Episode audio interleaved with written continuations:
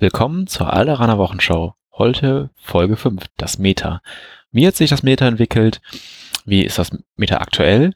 Und äh, was erwarten wir in der Zukunft, wie sich das Meta dort entwickelt? Heute in den Studios Marvin. Moin. Finn. Moin. Und äh, zu Gast bei Marvin bin ich, Lars. Zu Beginn starten wir mit einigen Neuigkeiten, die euch Finn erläutern möchte. Genau. Die erste kleine Neuigkeit ist quasi ein Update zu den bekannten News. Das heißt einfach nur die Punktekosten für Bosk wurden bestätigt von offizieller Seite aus. Sie sind bei 115 Punkten. Also wie erwartet nicht unter 100 Punkten, sondern doch nochmal ein gutes Tacken über 100. Aber ich denke 115 Punkte für das Modell, wie wir es auch letztes Mal schon vorgestellt haben, ist erstmal ein fairer Preis. Äh, genau einschätzen, ob er jetzt gut gepunktet ist oder nicht, kann man erst, wenn man die anderen Karten und so weiter kennt. Aber das sollte man erstmal erwähnen, damit jeder weiß, 115 Punkte für den guten Mann. Wird interessant mit dem. Mal gucken, wie er sich in dieses Spiel einfügen wird. Nachdem äh, dieser erste Punkt schon mal abgehakt ist, ein sehr weiter, ein weiterer sehr wichtiger Punkt. Ein neues Rules Reference ist diese Woche erschienen und auch da sind wieder ein paar Punkte neu klargestellt, beziehungsweise neue Regeln eingeführt worden, worüber wir auch hier natürlich ein bisschen was erzählen wollen, weil das wieder sehr interessante Regeln mit sind. Hm, den ersten Punkt, auf den ich eingehen möchte, weil ich es einen sehr guten Punkt finde, dass es so geändert wurde, ist äh, der Base-Kontakt. Früher durfte man ja nicht seine äh, eigenen Einheiten im Base-Kontakt zueinander stellen, was ein bisschen mühselig war, habe ich immer empfunden. Mittlerweile, das wurde jetzt aufgehoben, man kann die eigenen Einheiten auch im Base-Kontakt zueinander stellen, was halt auch quasi bewirkt, ähm, dass man, wenn man im Base-Kontakt zum Beispiel mit einem Placement steht oder mit einem Bodenfahrzeug, dass man das halt auch als Deckung ignoriert, als wenn es halt Gelände ist, wenn man da durchschießt. Äh, ist sehr interessant, ist eine gute Neuerung und macht das Spiel, denke ich, nochmal ein bisschen, ja, sinniger, würde ich sagen. Da ist meine Frage, habt ihr wirklich immer darauf geachtet? Das wurde bei uns meistens übergangen, wenn es nicht irgendwas Wichtiges war. Also ich muss sagen, ich habe da auch nicht unbedingt drauf geachtet, wenn ich geschossen habe, ob ähm, meine eigenen Truppen im Weg sind und deswegen der Gegner Deckung bekommt. Natürlich war es so, aber irgendwie ist das bei mir oft untergegangen. Also Deckung haben die ja nur gekriegt, wenn man durch Fahrzeuge durchgeschossen hat oder im Placement Troopers. Hm. Das lässt sich jetzt dadurch aufheben, wenn man Base-Kontakt halt ist dadurch. Und sonst fand ich es aber eine sehr wichtige Regel eigentlich, wo man immer, wo ich schon immer probiert habe, darauf zu achten, das hat die Bewegung auch immer ein bisschen eingeschränkt. Fand ich halt immer so. Eine kleine, kleine Änderung, aber eine gute Änderung, finde ich. Ja, ich habe auch öfter schon gesehen, dass da nicht so drauf geachtet wurde. okay. Und was kam als nächstes? Äh, dann zieht sich das halt so durch über durch, durch das äh, Update, dass man jetzt wieder Modelle so platzieren kann, dass sie überhängen, nenne ich das jetzt mal. Das heißt, wenn eine Figur äh, stabil platziert werden kann, dann darf auch ihre Base über ein Geländestück rüberhängen. Das war früher halt äh, nicht ganz erlaubt, also nicht erlaubt gewesen, sondern verboten mm, und hat auch zu gerade mit verschiedenem Gelände zu sehr komischen Situation geführt. Jetzt ist es klar, okay, solange die Figur stabil steht, da darf sie auch ein bisschen überhängen. Damit eingehen, sag ich mal, es ist ja ähnlich, äh, der, die Pflichtbewegung für die Repulserfahrzeuge wurde ein bisschen angepasst. Ähm, es ist ja normalerweise so gewesen, dass man als erste Aktion quasi diese Pflichtbewegung gemacht hat für die Repulserfahrzeuge, wo man sich seine maximal äh, Bewegungsreichweite bewegen musste. Das ist nun auch noch so der Fall. Man kann jetzt aber, um ein bisschen flexibler zu sein, man muss auch die maximale Geschwindigkeit fahren, aber muss nicht ganz am Ende platziert werden, sondern kann auch bis zu seiner halben Basegröße quasi sich zurück platzieren an der Bewegungstemp äh, an der Bewegungsschablone. Das macht das nochmal ein bisschen einfacher, den Schaden zu minimieren, dass man nicht irgendwo gegenfliegt und lässt die äh, Repulserfahrzeuge sich noch mal ein bisschen besser platzieren mit der Pflichtbewegung. Vor allen Dingen bei den ähm, Speederbikes ist ja auch immer so ein Punkt gewesen, dass die Base zum Beispiel gepasst hätte, aber dann das vorne noch überhängt, das halt genau nicht gepasst hat. wird das jetzt ein bisschen schwächer gemacht. Also das finde ich auch eine gute Änderung. Genau, und es geht halt gut einher mit der anderen Regel mit dem Überhängen, dass die jetzt halt auch nicht mehr, dass die jetzt auch wieder auf Geländestücken quasi ein bisschen überhängen dürfen und so. Das macht die halt alles ein bisschen besser platzierbar generell. Das finde ich eine gute Sache. Macht auch viel, den T47 ein bisschen besser spielbar. Mit dem hatte man ja oft Probleme, den irgendwo zu platzieren auf dem Spielfeld, weil er überall schräg war oder übergehangen hat. Deswegen äh, eine gute Regeländerung auf jeden Fall. Hm, sehe ich ein bisschen anders, weil eine halbe Base ist relativ ungenau, finde ich. Also klar, man kann das sehen, keine Frage, aber den vorne reinzustellen ist doch eine genaue Geschichte. Und ähm, das war doch die Herausforderung an den Spieler, halt schon vorweg zu planen, wo stehe ich nächste Runde, wie könnte sich mein Gegner bewegen, muss ich Platz machen. Und ähm, so wird es natürlich einfacher, das ist auch angenehm, aber ich fand das, diese Herausforderung an den Spieler wirklich zu, schon zu planen, ähm, angemessen, dafür, dass man eine Aktion geschenkt bekommt. ist ja noch immer recht ähnlich. Also man muss immer noch vorausplanen und es macht halt ähm, vor allem, finde ich, halt Modelle wie den T47 ein bisschen besser spielbarer, der es halt eh schon schwer hat, aufgrund der großen Base irgendwo zu stehen. Finde ich halt so. Hm, äh, ja, die. Speederbikes, die profitieren davon halt auch halt, aber die, da ist die halbe Base halt auch nicht so viel, weil die kleine Bases haben. Ja, schon richtig. Und die Speederbikes hat man zuletzt ja auch nicht so oft gesehen in den Top-Turnieren an den Finaltischen. Von daher ist es wohl in Ordnung. Genau. Also ich finde es halt gut, wenn äh, über solche Kleinigkeiten vermeintlich schwächere Einheiten halt wieder ein bisschen gepusht werden und so halt wieder normal mitspielen können. Klar, es nimmt vielleicht ein bisschen die, die, die Härte halt raus, dass man, dass man wirklich nicht mehr ganz genau vorausplanen muss. Aber ich finde, das ist ein guter Trade-off, den man so machen kann. Dann ein sehr, sehr großer Block beschäftigt sich äh, über die Einsteigen bzw. Aussteigen Aktion oder generell wie das Transportieren von Einheiten funktioniert. Da, wo fängt man da an? Am besten ähm, Einsteigen und Aussteigen sind Aktionen, die von der Einheit äh, ausgeführt werden kann, die halt dann in dem Transporter drin sitzt. Das heißt, man kann mit einer Aktion einsteigen bzw. mit einer Aktion aussteigen. Nicht während derselben Runde. Kann man nicht beides machen, aber man kann quasi in der ersten Runde einsteigen, in der zweiten Runde aussteigen zum Beispiel. Ähm, man kann ganz normal, wenn man in den Transporter drin ist, äh, Befehle erteilt kriegen. Man kriegt auch sonst alle anderen Tokens erteilt, die man sonst auch verteilt werden kriege. Da ist man nicht eingeschränkt. Hm, Man kann halt nur nicht beschossen werden oder ähnliches. Man kann nur auf das Transportfahrzeug geschossen werden. Ähm, du kannst auch nicht auf ein Transportfahrzeug einsteigen, wenn du ein Objective Token hältst, was auch sehr interessant ist. Hm, Wenn sich die transportierte Einheit zweimal bewegt hat, oder beziehungsweise mehr als einmal bewegt hat, so, ähm, dann kann man nur ähm, aufsteigen und das zielt dann so, als hätte man eine äh, Rückzugsaktion gemacht. Das heißt, dann kann man nicht noch irgendwas anderes machen in der Aktivierung. Also kann man zum Beispiel nicht mit dem Panzer zweimal vorfahren, mit irgendeinem Inhalt aussteigen und dann noch schießen. Man könnte aber einmal vorfahren, mit einer Aktion aussteigen und dann hat man noch eine Aktion übrig, um zu schießen oder ähnliches.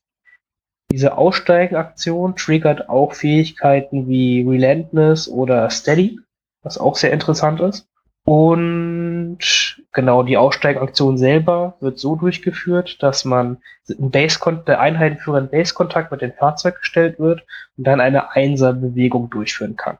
Also ist man auch flexibel, wo man am Fahrzeug aussteigen kann. Dann noch andere Kleinigkeiten. Äh, man kriegt, wie ja schon bekannt ist, für jede Wunde, die das Fahrzeug kriegt, oder für jede, nee, für, äh, immer wenn das Fahrzeug eine oder mehrere Wunden äh, kriegt, erhält die transportierte Einheit auch eine Wunde. Wenn das Fahrzeug dabei zerstört wird, kriegt man noch eine extra Wunde und ein Suppression Token und muss dann diese ähm, Aussteigeaktion machen. Ich denke, das war erst einmal das Wichtigste zum Transportieren. Das ist ein sehr großer, großer, wo auch sehr viele Kleinigkeiten noch geregelt werden und was genau das alles heißt, wird man erst dann, denke ich, sehen, wenn die neuen Transporteinheiten auch da sind. Ähm, wenn ich aussteige, kann ich dann mit meiner Bewegung in den Nahkampf und noch zuschlagen? Nein, genau, guter Punkt. Die Aussteigeraktion erlaubt mir nicht in Nahkampf zu starten. Ja, und das finde ich eigentlich auch einen äh, interessanten Punkt und vielleicht auch wichtig, damit es nicht zu stark wird. Ich glaube, sonst hätte ich den mit Luke immer dabei gehabt oder vielleicht auch nachher mit Sabine, um die nach vorne zu werfen, da auszusteigen, weil mit ähm, einem potenziellen Dreier-Move und einem, also freien Bewegung bin ich ganz schnell vorne, auch wenn ich erst die Runde drauf aussteige. Äh, das wäre schon ziemlich stark und ich finde, so wie es jetzt gemacht ist, eigentlich ziemlich genau in der Waage, ohne es gespielt zu haben. Natürlich, wenn ich jetzt mal Erfahrungen damit sammle, ist das vielleicht anders. Aber jetzt vom Lesen würde ich sagen, sie haben es genau richtig gemacht, auch wenn es vom Text her komplizierter ist als andere Regelregeln von Legion. Also, das, das kann man so, denke ich, sagen. Diese Transportieren-Geschichte ist jetzt allein auch vom Umfang der Regeln her somit das komplizierteste, was wir jetzt eingeführt haben in Legion, weil es einfach sehr viele Regeln sind, die ineinander greifen. Aber ich denke, wenn man es wirklich ein, zwei Mal gespielt hat, dann geht auch das recht flüssig in der Hand, weil vieles auch recht selbsterklärend ist dann. Man muss es halt nur mal getestet haben. Ich denke halt, äh, ich, ich denke halt sofort, wenn ich das hier gelesen habe, an Schneetruppen, die den Panzer reiten, aussteigen und ihren Flammenwerfer äh, benutzen. Das klingt schon wieder ganz schön cool. Aber genauso mit Luke, der nach vorne geschossen wird vom Landspeeder in der ersten Runde und danach aussteigt und irgendwas Lustiges macht, das klingt alles interessant. Aber ich denke, wie gesagt wurde, das kann in einer guten Waage sein. Hm, ich würde es jetzt auch jetzt von, von den Regeltext selber jetzt nicht als irgendwie eine zu starke Mechanik einschätzen.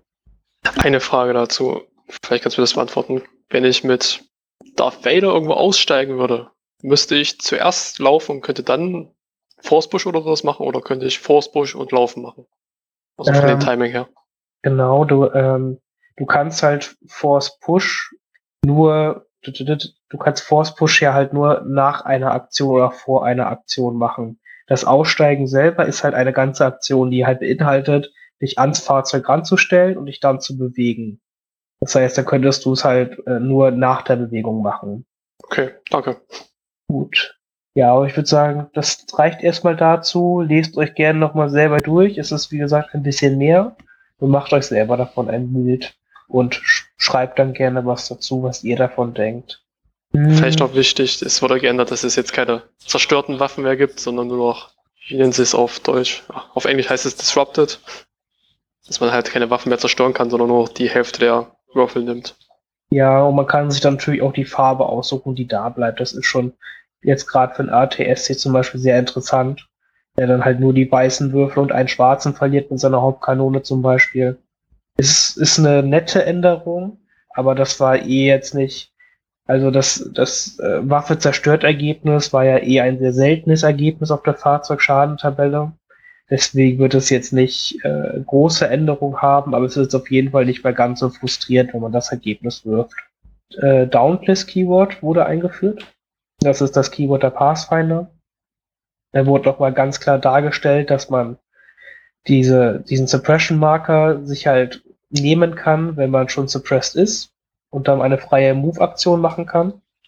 Das heißt aber, man ist halt suppressed, nachdem man den Sammelschritt durchgeführt hat und so viele Suppression-Tokens hat, oder mindestens so viele Suppression-Token hat, wie sein Moralwert ist und man sonst nur eine Aktion hat.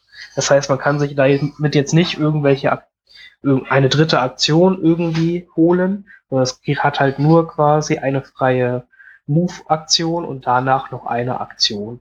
Das ist da nochmal klargestellt und ist auch ganz wichtig, damit man weiß, wie die Pathfinder funktionieren. Oder auch Sabine mit ihrem Schwert funktioniert. Die doppelseitigen Karten wurden kurz erklärt. Das hat man ja schon bei Jin gesehen oder den Pathfindern auch. Ähm, da wurde halt nochmal erklärt, dass man sich am Anfang des Spiels aussuchen kann, in welcher Konfiguration die starten oder auf welcher Seite die Karte startet. Das ist auch ganz wichtig. So kann man sich quasi vor dem Spiel überlegen, okay, welche Option möchte ich gerade benutzen mit der Waffe und dann kann man die Karte meistens mit einer Erholaktion dann umdrehen lassen. Äh, dann wurde das Infiltrieren-Keyword eingefügt. Das ist eigentlich recht klar geschrieben. Es ist auch genauso die Regel, wie sie bei dem Pathfinder Gin draufsteht. Man kann in Range 3 Also muss weiter als Reichweite 3 von allen feindlichen Figuren aufgestellt werden. Wenn gerade keine feindlichen Figuren aufgestellt sind, dann darf man überall auf dem Schlachtfeld äh, aufgestellt werden. Und man kann äh, danach auch noch hier so Sachen wie Recon Intel benutzen, wenn man dann aufgestellt wird. Ja, das ist natürlich sehr interessant, seine eigenen Truppen schon in die Aufstellungszone des Gegners zu stellen, wenn man als blauer Spieler ist. Auf der anderen Seite ähm, könnte ich mir vorstellen, dass man sich auch ein bisschen darauf einstellt und überlegt, hey, wenn der Gegner sowas mit mir vorhat, was mache ich mit ihm? Ähm, und da gibt es ja Optionen wie zum Beispiel Nahkämpfer, Jedi, Sith, ähm, Flammenwerfer, die solche Probleme dann doch sehr schnell beheben, denn man hat ja immer noch die gesamte Eigenarmee gegen ein, zwei, maximal vier Einheiten des Gegners gegen sich. Ja, wir alle wissen, wie das für die Rebellen auf Scarif ausgegangen ist, die auf die Base infiltriert sind, ohne Unterstützung. Äh, genauso würde es dann auch bei Legion passieren, wenn man die Einheiten einfach in die gegnerische Aufstellungszone wirft. Das endet meistens nicht gut. Hm, also immer ein Sieg nach Missionszielen fürs die Rebellen? Ja, so kann man es leider beschreiben. nach Missionszielen sind leider die Pathfinder natürlich überlegen stark, wenn man das so gut spielen kann. Aber man kann sich, denke ich, schon noch gegen wehren, wenn man es auch schon quasi in der Aufstellung bedenkt, dass der Gegner diese Infiltrieren-Einheiten hat. Und dann halt auch schon am besten vorher die Aufstellung und die Missionsziele so auswählt, dass der Gegner das nicht komplett ausnutzen kann. Eine Frage zu infiltrieren. Wenn der Gegner sich aus irgendeinem Grund in meine Aufstellungszone stellt, dürfte ich mich in Nahkampf zu ihm stellen gleich? Oder muss ich mich außerhalb von ihm hinstellen? Nee, kann sich in Nahkampf mit ihm stellen. Witzig. Noch ein Punkt, warum man es nicht machen, wahrscheinlich nicht in die gegnerische Aufstellungszone sofort sich hinstellen sollte. Gut, welchen Punkt haben wir als nächstes? Genau, das wurde die, äh, die Reparierregel wurde ein bisschen geändert. Die funktioniert jetzt auch auf Repulsorfahrzeuge und nicht nur auf Bodenfahrzeuge, was ein sehr, sehr starker und wichtiger Buff ist. Wie gut ist das denn? Da freut mich richtig drüber. Ja, das macht den Astromech für die Rebellen nochmal viel interessanter, weil zwei von ihren drei Fahrzeugen halt Repulsorfahrzeuge sind. Hm, genau. Insbesondere der Landspeeder, der bald kommt. Der Genau. hat ja eine gute Hülle und so. Gut, bei den äh, Imperium ist es halt noch mal nett, mal ein Speederbike zu reparieren, könnte vielleicht ganz nett sein. Das Problem ist halt wirklich bei denen, dass die halt echt immer fix sind und meistens so auf der Flanke agieren, dass es da vielleicht schwierig ist, mit den Astromech hinterherzukommen. Aber es ist auf jeden Fall ein netter Buff, den man mitnimmt. Gut, dann haben wir zum Schluss noch ein oder zwei ganz wichtige Punkte. Äh. Ja, ein wichtiger Punkt noch, der, äh, dem sonst vielleicht auch Leute nicht viel teilen. Man kann sich aus dem Nahkampf zurückziehen und damit einen neuen Nahkampf beginnen. Das war Aber seine Aktion ist dann trotzdem klar. beendet, ne? Hm, Das hängt dann wahrscheinlich davon ab, ob du mit der Bewegung eine freie Kampfaktion machen kannst oder nicht. Ja, also mit Wähler sich auf den Nahkampf rauszubewegen, in eine andere Einheit rein und dann nochmal zuschlagen, Das funktioniert nicht. Ah, ja. Okay. das wäre auch tatsächlich sehr komisch gewesen. Nee, das funktioniert nicht. Es- Du darfst ja mit der Rückzugsaktion nichts anderes machen, außer diese Aktion. Aber es kann ganz nett sein, um dann auf einmal Einheiten abzubinden, wo man dachte, die werden jetzt diese Runde nicht abgebunden.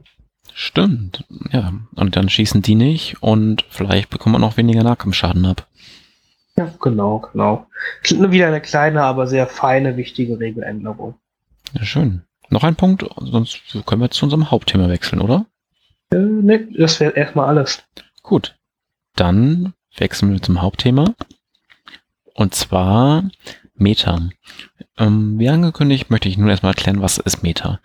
Das Wort Meta gibt es nicht nur in Star Wars Legion oder Tabletop, nicht nur in der Gaming-Szene insgesamt, sondern auch in vielen anderen Punkten. Wer das mal genauer schauen möchte, äh, findet natürlich viele Verweise bei Google.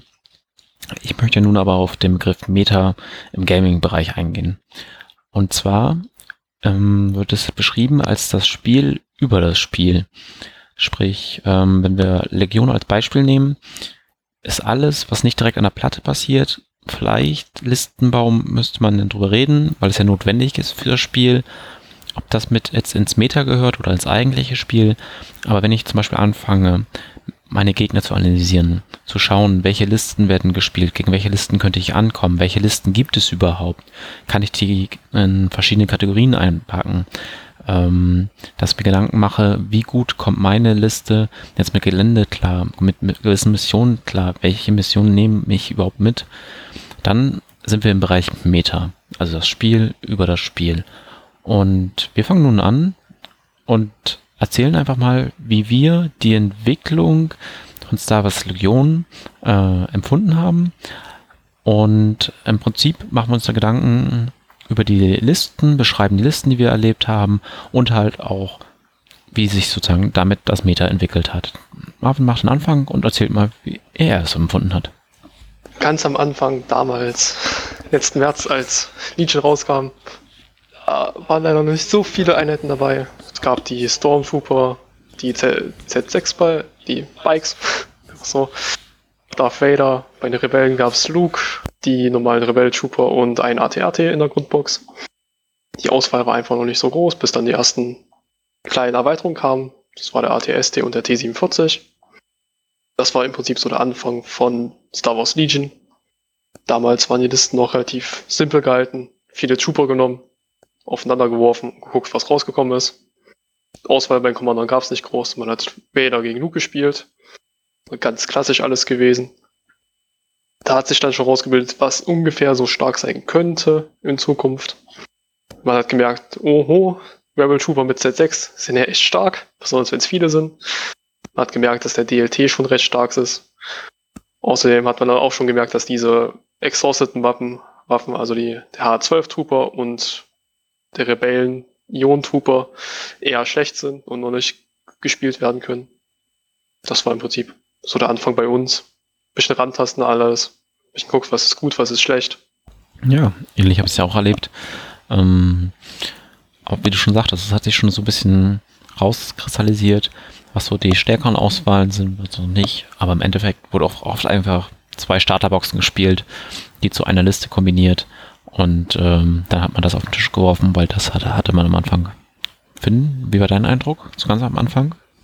Ja, es wurde eigentlich schon das meiste gesagt. Man hatte ja nur eine beschränkte Auswahl, gerade halt nur mit der ersten Welle. Da hat man halt, haben viele Leute natürlich viele Standardtruppler gespielt. Eigentlich ja auch da hat sich schnell rauskristallisiert, wie gesagt, die Z6 oder DLT-Trupler wohl so mit die besten Auswahlen sind, die man am Anfang so haben kann. Man hat am Anfang auch noch viele äh, Doppel-ATS-Stilisten gesehen. Äh, einfach, weil, obwohl, na, am Anfang noch nicht, das kam erst mit Virs. Stimmt. Aber man hat auch die ATS-Ds noch viel gesehen, weil die die großen Hingucker waren, weil das die Fahrzeuge waren, die man Legion gleich mit verbunden hat und so. Es war halt noch eine sehr unbelastete Zeit, da hat man einfach noch viel ausprobiert. Da gab es halt eigentlich noch kein richtiges Meta, weil es einfach noch nicht so viel Auswahl gab, kann man eigentlich sagen. Anschließend kam ja dann der ATST und der T47 raus. Bei uns in Erfurt beides nicht so richtig angekommen. Klar, ATST wurde gespielt, T47 wurde ausprobiert und dann liegen gelassen leider. Viel mehr war es von der Welle dann auch nicht gewesen bei uns. Jedenfalls in dem Zeitraum. Ja. Später wurde es dann wieder interessant, als Lea rauskam mit Virs zusammen und außerdem noch die Fleet Trooper und die Snow Trooper. Das hat dann nochmal ziemlich viel umgehauen. Man hat gemerkt, oh, Lea und Virs sind ja schon recht stark gegenüber den anderen Zweien. Besonders Virs gegenüber von Vader war schon bemerkbar, dass einfach die Punktauswahl dann sich viel besser verteilen ließ. Man hat bei uns dann quasi nur noch Virs Listen gesehen. Vader war bei uns komplett verschwunden, während Luke und Lea zusammen meistens gespielt wurden. Da gab es natürlich noch die Snowtrooper, die am Anfang bei uns sehr schlecht angekommen sind man hat dann erst nach der Zeit gemerkt, dass die schon recht stark sind mit dem Flammenwerfer, dass man nicht sehr gut damit spielen kann. Die Fleet Trooper waren bei uns eigentlich relativ früh da, wurden dann aber wieder fallen gelassen, weil man erstmal nicht so viel damit anfangen konnte. Man hat gesagt, öh, Reichweite 2 kann ja nichts. Ja, wie war es bei euch so? Ja, das war eine Zeit, in der habe ich gar nicht so viel gespielt, habe mich aber sehr darüber gefreut, ähm, Lea zu haben, halt als weiteren Commander, weil ich mit Luke gar nicht so warm geworden bin. Ähm, ich bevorzuge generell auch in anderen Spielen Support-Anführer, die halt ihre Truppen unterstützen und eher im Hintergrund bleiben. Das hatte ich mit Leia auf einmal. Fleet Trooper passten zu dem Thema meiner Armee, das ich recht früher schon entwickelt hatte und war so insgesamt zufrieden, habe mir aber noch gar nicht so viel Gedanken über das Meta gemacht. Mir fällt aber noch ein, dass ich zu der Zeit im Internet viel gelesen habe, also mal, bis, bis August, wo dann Hahn und die Kommandos kamen, ähm, dass es oft auch Listen gab mit dreimal Bikes, also eigentlich etwas aus den vom Anfangszeiten, aber ich, im Sommer, wie gesagt, habe ich viel gelesen, besonders in den USA, da wurden wohl ganz oft ähm, dreimal Bikes gespielt, halt mit Viers und ähm, dann eine unterschiedliche Standardauswahl dazu. Aber zum Beispiel Vader war irgendwie zu der Zeit wirklich nicht in Mode. Ähm, Leia Luke sehr viel oder auch mal Leia alleine. Das waren so meine Eindrücke, die ich in der Zeit gewonnen hatte. Ja, das, ich hatte recht ähnliche Eindrücke. Wenn man halt jetzt über den eigenen Tellerrand rausguckt, wie Lars gesagt hat, dann wurden äh, in der Szene halt viele Triple Speederbike-Listen mit Viers gespielt. Das war in der Zeit vor allem, wo auch noch kein MOBA draußen war und sowas.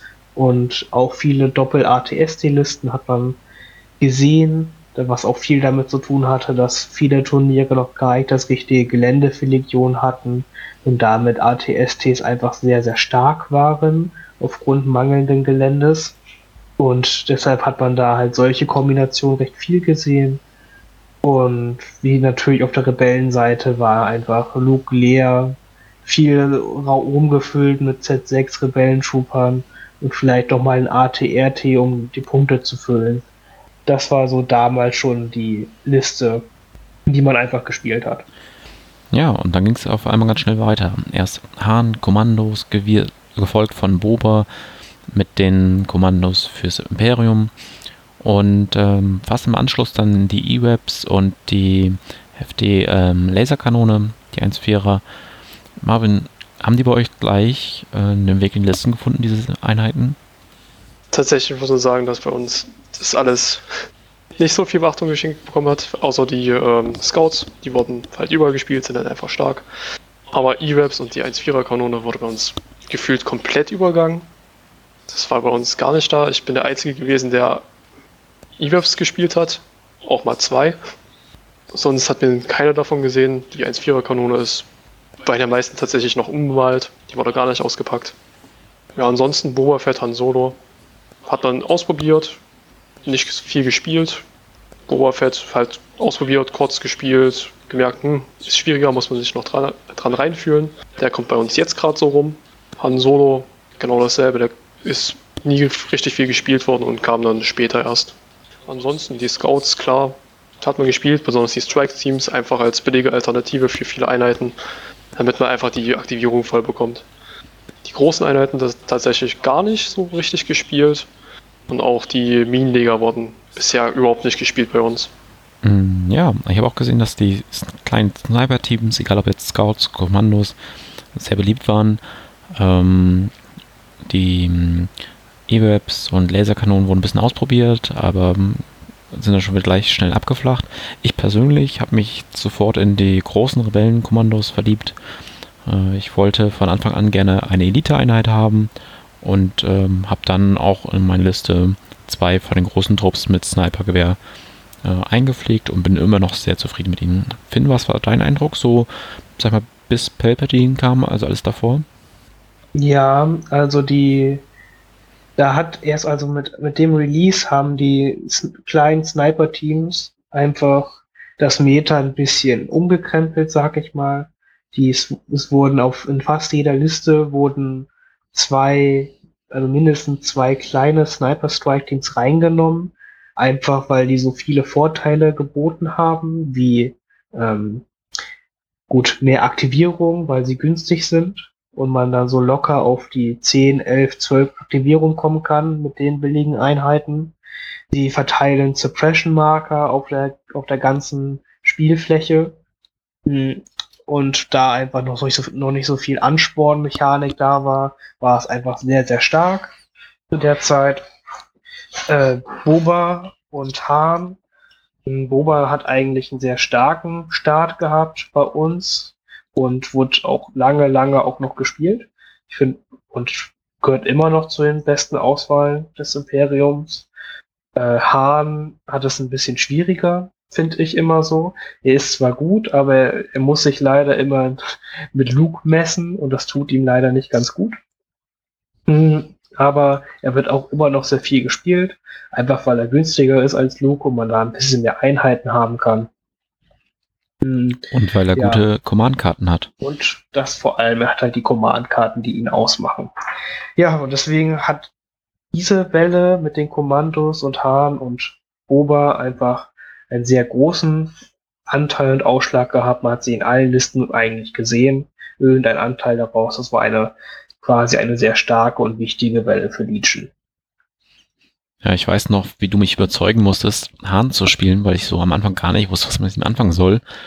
Ähm, aber du mich, du hast einfach davon überzeugt, wenn ich schon nicht Luke spiele, muss ich Hahn spielen. Und ähm, war es in Bremen, also Anfang Dezember, wo ich dann die drei Spiele mit ihm gemacht habe, dass ich wirklich gemerkt habe, hey, seine Command-Karten sind so gut und er macht auch was, ein bisschen was auf dem Tisch, wenn man weiß, wie man ihn zu spielen hat, dass er sich einfach lohnt. Ja, apropos Bremen, ähm, dort war Palpatine und die Garde schon raus, Wookies und Shui leider noch nicht. Ähm, ja, Marvin, du wieder zuerst. Palpatine gleich vom ersten Tag bei euch am Start oder wie war das? Palpatine war bei uns tatsächlich nur gespielt worden. Äh, neu rausgekommen. Jeder hat sich gefreut, Palpatine zu spielen. Royal Guard war super. Hat im Prinzip nur diese Liste gesehen mit irgendeiner Kombination an Royal Guards und Palpatine. Alles, was dahinter stand, war meistens nebensächlich. Hauptsache, man hat die Dinger drin gehabt. Auch schon gleich angemalt, sofort gemacht. Hat einfach jeder geliebt. Aber im nächsten Turnier war es dann schon wieder komplett weg. Das war irgendwie sehr komisch, ein kurzes Aufleben. Und ich glaube, Palpatine ist halt einfach auch schwierig zu spielen, weil er halt so langsam ist. Aber die Royal Guards sind bisher bei uns immer mal wieder drinne. Zwar nicht ganz so stark, aber man sieht sie oft und gerne und hat auch Respekt vor denen. Ach, das, das ist einmal sehr richtig. Palpatine ist äh, sehr, sehr stark, aber ich, was ich, ich habe ihn ja auch ge gespielt in Bremen, eine Liste. Und äh, da durfte auch Lars Erfahrungen machen, wie es ist, gegen Palpatine zu spielen. Oh ja. Was mein Problem halt war, warum ich ihn danach die auch nicht mehr angepackt habe, ist einfach gewesen, ist sehr einseitig, ihn zu spielen, weil man eigentlich immer das Gleiche macht. Man läuft halt ein bisschen nach vorne, zwei, drei Runden lang, äh, macht ein bisschen freie Aktionen für andere Leute, meist für die Garde, manchmal für Sniper-Teams oder Schneetruppen. Und dann in Runde 4, 5 macht man hier sein großes Blitzgewitter an und hofft, dass der Gegner tot ist. Und da hat man das Spiel halt gewonnen oder nicht. So, das ist schön mal zu spielen halt so. Mir hat das dann aber auf Dauer nicht so viel Spaß gemacht. Was halt nicht heißt, dass es nicht stark ist. Es ist sehr stark. Aber mir war es dann ein bisschen zu einseitig, sage ich mal.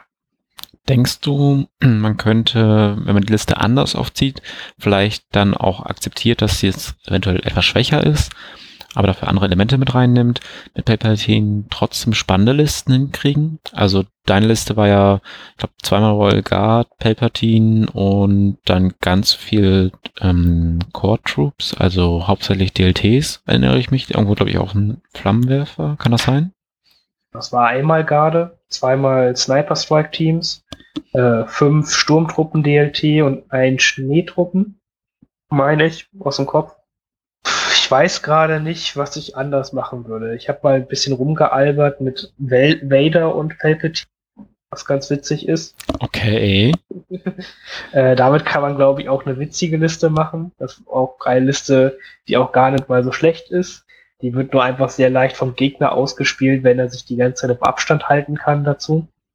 Oder was auch vielleicht stark sein kann, was ich auch noch nie auswähle, ist eine Palpatine-Boba-Liste. Das könnte auch ganz witzig sein. Die Palpatine-Boba-Liste wurde tatsächlich bei uns gespielt auf dem letzten Turnier.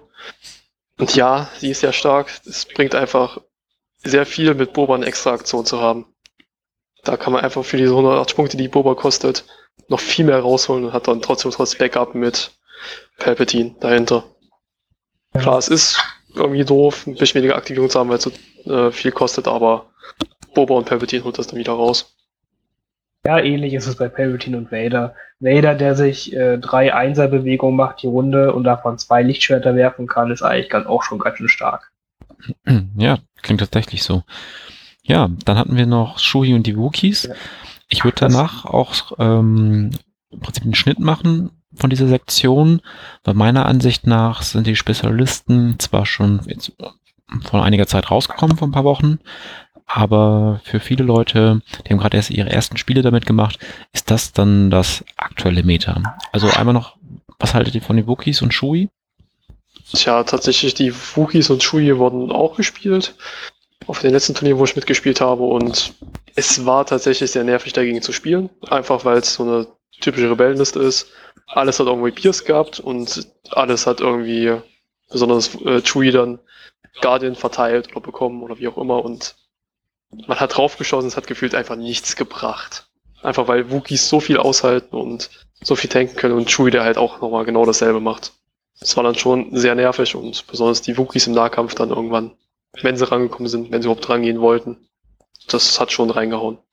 Ja, ich kann zu denen gar nicht so viel sagen, obwohl ich ja hier der Rebellenspieler bin in der Runde. Ähm, Wookies habe ich schon mal, wie gesagt, nicht gekauft, weil die nicht zum Thema passen. Und Shui habe ich erst seit kurzem, ähm, weil ich erst gar nicht so wusste, was ich mit ihm anfangen soll. Dann habe ich es verstanden. Und dann habe ich auch Platz in der Liste für ihn geschaffen. Ähm, hat alles ein bisschen gedauert.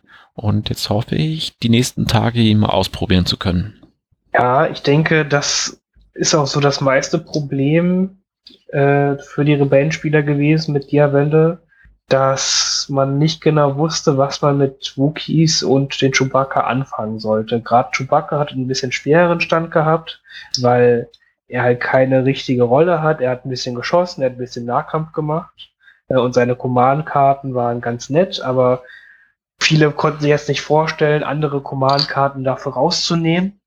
Aber trotzdem, wenn man halt einmal versteht, wie stark Guardian ist und auch so ein hohes Guardian, dass man echt viele Treffer runternehmen kann und man es dann auch schafft, dieses Modell dann auch sonst viel Entdeckung zu halten und dann äh, auch sieht, dass so die vier Lebenspunkte halt auch ein bisschen was aushalten können, dann ist er dann doch auf einmal ganz schön stark.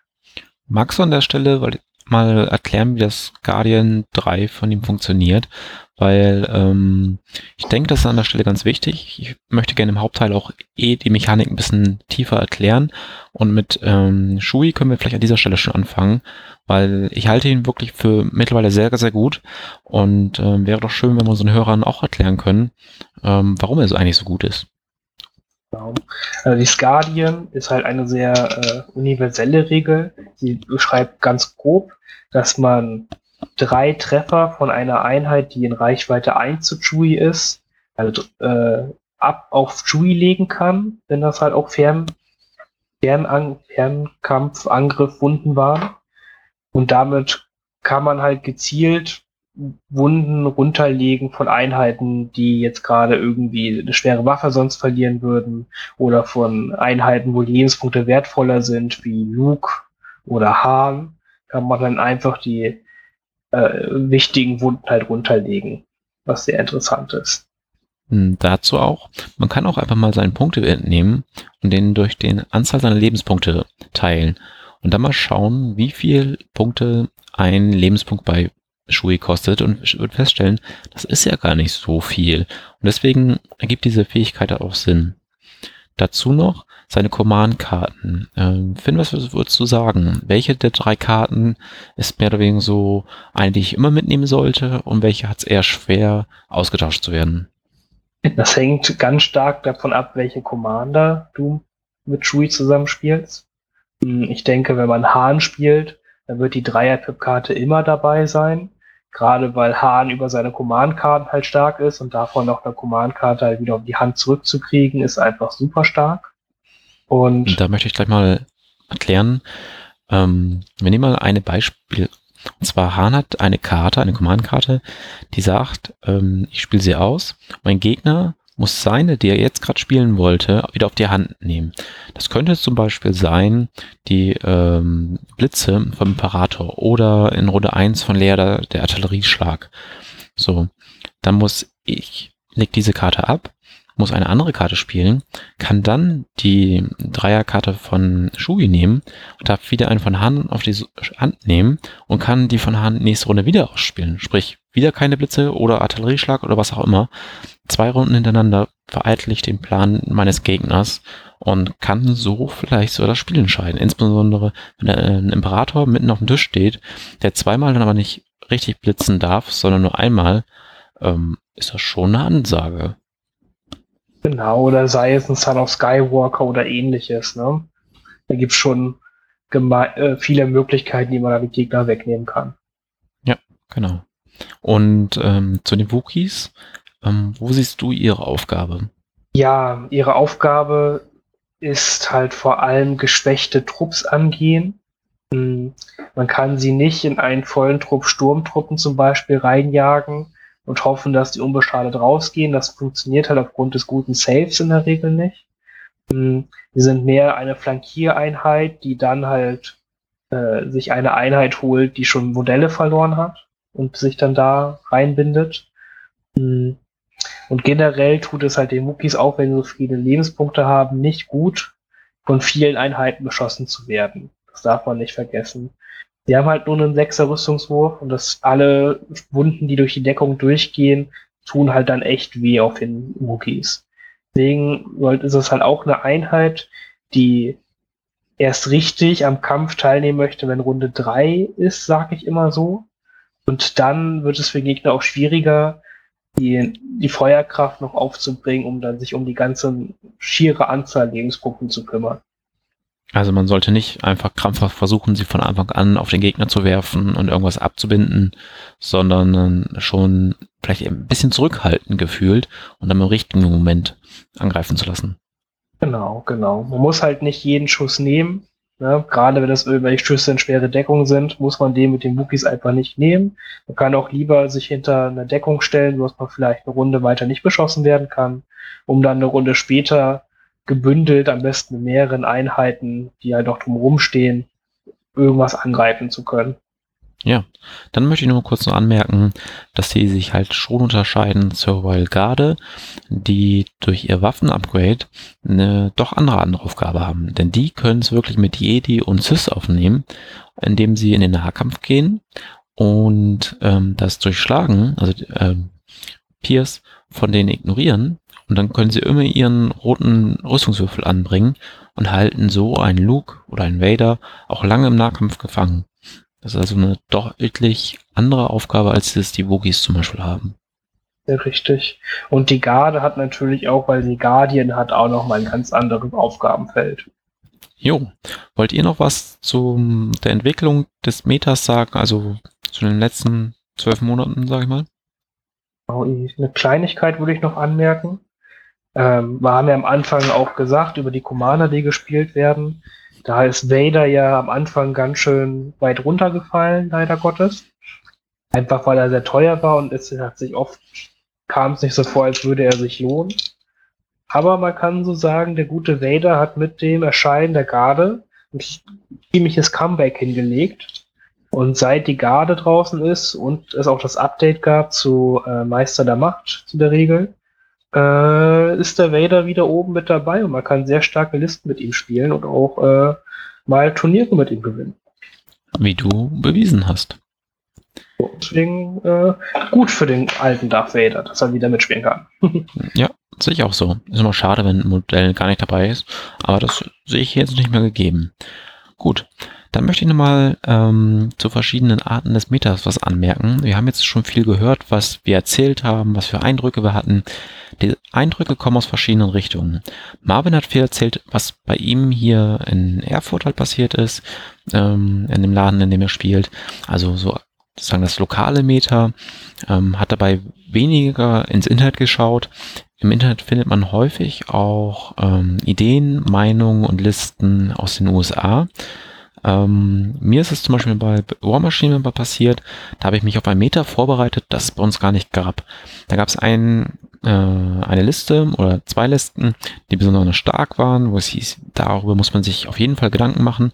Habe ich gemacht, meine Liste dementsprechend angepasst, fahre bei uns aufs Turnier und ähm, da war nicht ein Spieler mit einer der beiden Listen überhaupt. Und äh, meine Listen waren darauf ausgelegt, hatten dafür Probleme mit anderen Listen.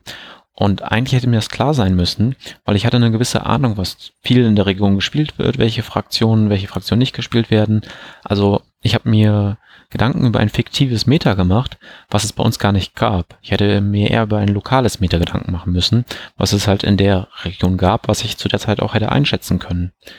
Und ähm, dazwischen gibt es noch so ein nationales Ebene. Das ist bei Legion noch nicht so ein großes Thema, aber wenn wir größere Turniere haben und aus verschiedenen Ecken der Region Leute anreisen, dann kann man auch schon sagen, ah, dort werden immer besonders viele ATST gespielt, dort eher ähm, Doppel Commander und dann kann man sich da auch schon Gedanken zu machen und ähm, dementsprechend seine Liste ausrichten. Aber dazu sollte man erstmal wissen, was wird im aktuell denn überhaupt gespielt. Ähm, Finn, ähm, ich würde sagen, wenn du zustimmst, fangen wir mit den Listen doch von der äh, anderen Seite der Erde an, oder fast. Und zwar aus Las Vegas. Oder würdet ihr an einem anderen Startpunkt beginnen wollen? Nee, ich finde, das ist. Äh, die LWO waren, glaube ich, die Meta-Wiese, die es zurzeit gibt in Legion. Das kann man ganz gut sagen. gut. Ähm, da habe ich jetzt ähm, Listen gesehen von den Top 6, also den besten sechs Spielern dieses Turniers mit insgesamt 64 Spielern. Und ähm, unter diesen Top 6 haben wir zweimal Wirs mit Boba und dann den entsprechenden Einheiten dazu. Ich möchte jetzt nicht die ganze Liste ganz runterrappeln, aber das können wir gleich nochmal machen. Einmal der Imperator und dreimal Luke und Leia. Welche Gedanken habt ihr dazu? Finn? Ja, das ist einmal jetzt nichts Unerwartetes, würde ich sagen. Noch einmal kurz, um auch was nochmal zu LVO selber zu sagen. Ähm, das war das bis jetzt größte Star Wars Legion Turnier der Welt, kann man so ganz einfach sagen. Das waren 64 Leute, haben dort gespielt. Äh, ich glaube, 62 Leute sind es dann nur geworden, weil da wieder welche abgesagt haben am Tag, aber auch das passiert. Ähm, also es war für 64 Leute ausgelegt, 62 sind gekommen. Und daher haben an einem Tag vier, äh, vier Spiele gemacht, danach ein Cut mit zwölf Leuten, wonach dann äh, quasi die sechs Top-Platzierten einen Platz fürs High Command äh, bei der Adepticon gekriegt haben. Mm, und uns vorliegen jetzt halt, wie gesagt, diese äh, besten sechs Listen vor. Und ja, es ist nicht wirklich was Überraschendes unter den Listen. Man kann jetzt sagen, Boba Viers ist eine Listenkombination, die hat man die letzten Monate oft gesehen und hat sich als gut herausgestellt. Die ist mit dem mit dem imperialen Specialist Upgrade nur noch besser geworden, Liste, sag ich mal. Äh, Palpatine Liste, super Sache. Auch mit zwei Medical Droids, die Liste, was ich sehr interessant finde, dass das dann gleich einer so ausprobiert hat und dann auch noch recht erfolgreich. Ähm, gut, die, äh, die Luke Leia Listen sind alle recht ähnlich, sind halt einfach Luke Leia, wie man es kennt, dann ein guter Schwung an Z6 Troopern, abgerundet mit Strike Teams.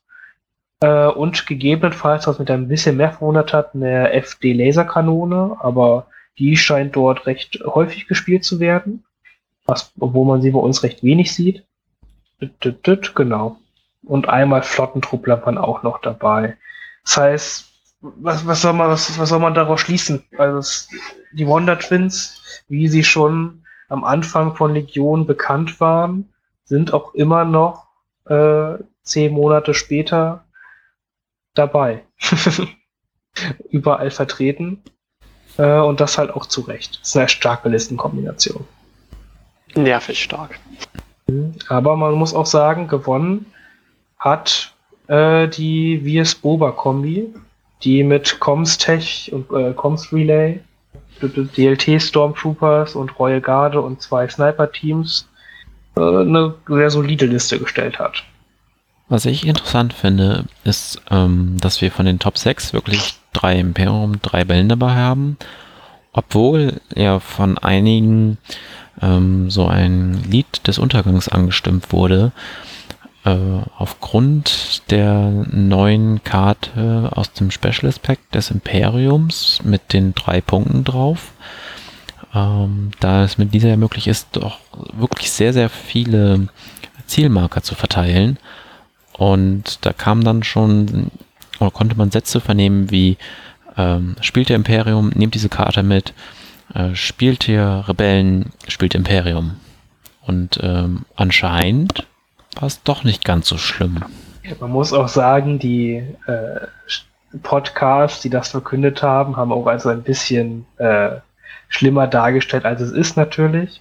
Mhm. Was man aber auch sagen muss, die Specialists waren auch zu dem Zeitpunkt relativ neu. Und wahrscheinlich haben auch nicht alle Leute sich damit beschäftigt, wollten ihr Konzept ändern oder hatten die Sachen einfach noch nicht bemalt und zusammengebaut oder sowas. Das könnte da auch eine, ein bisschen reingespielt haben. Dann, wie du schon angesprochen hast, die Laserkanone. Ähm, du sagtest ja, die sieht man bei uns eher seltener. Wo siehst du die Stärken der Laserkanone und die Schwächen der Laserkanone? Also der FD-Laserkanone. Das Problem der Laserkanone ist ja nun mal einfach, dass sie, wenn sie steht, dann steht sie. So, sie ist stationär, sie kann sich nicht bewegen und wenn man die Aufstellung einfach nicht ideal machen konnte, weil das Gelände nicht mitgespielt hat oder die Mission nicht mitspielt, dann sind das halt oft gerne 70 Punkte, die recht nutzlos in der Gegend rumstehen. Leider Gottes. Ähm, aber, so wie man es hier halt sieht in den Listen, und kann man sie wohl halt doch gut spielen. Sie ist halt eigentlich für 70 Punkte keine super teure Aktivierung. Ne, klar, man kriegt auch ein Z6-Squad dafür, aber es ist halt auch einfach zum einen ein Kontrollelement. Der Gegner möchte nicht gerne fünf schwarze Würfel auf Reichweite abkriegen und die Reichweite 4 ist einfach auch eine Weiterreichweite.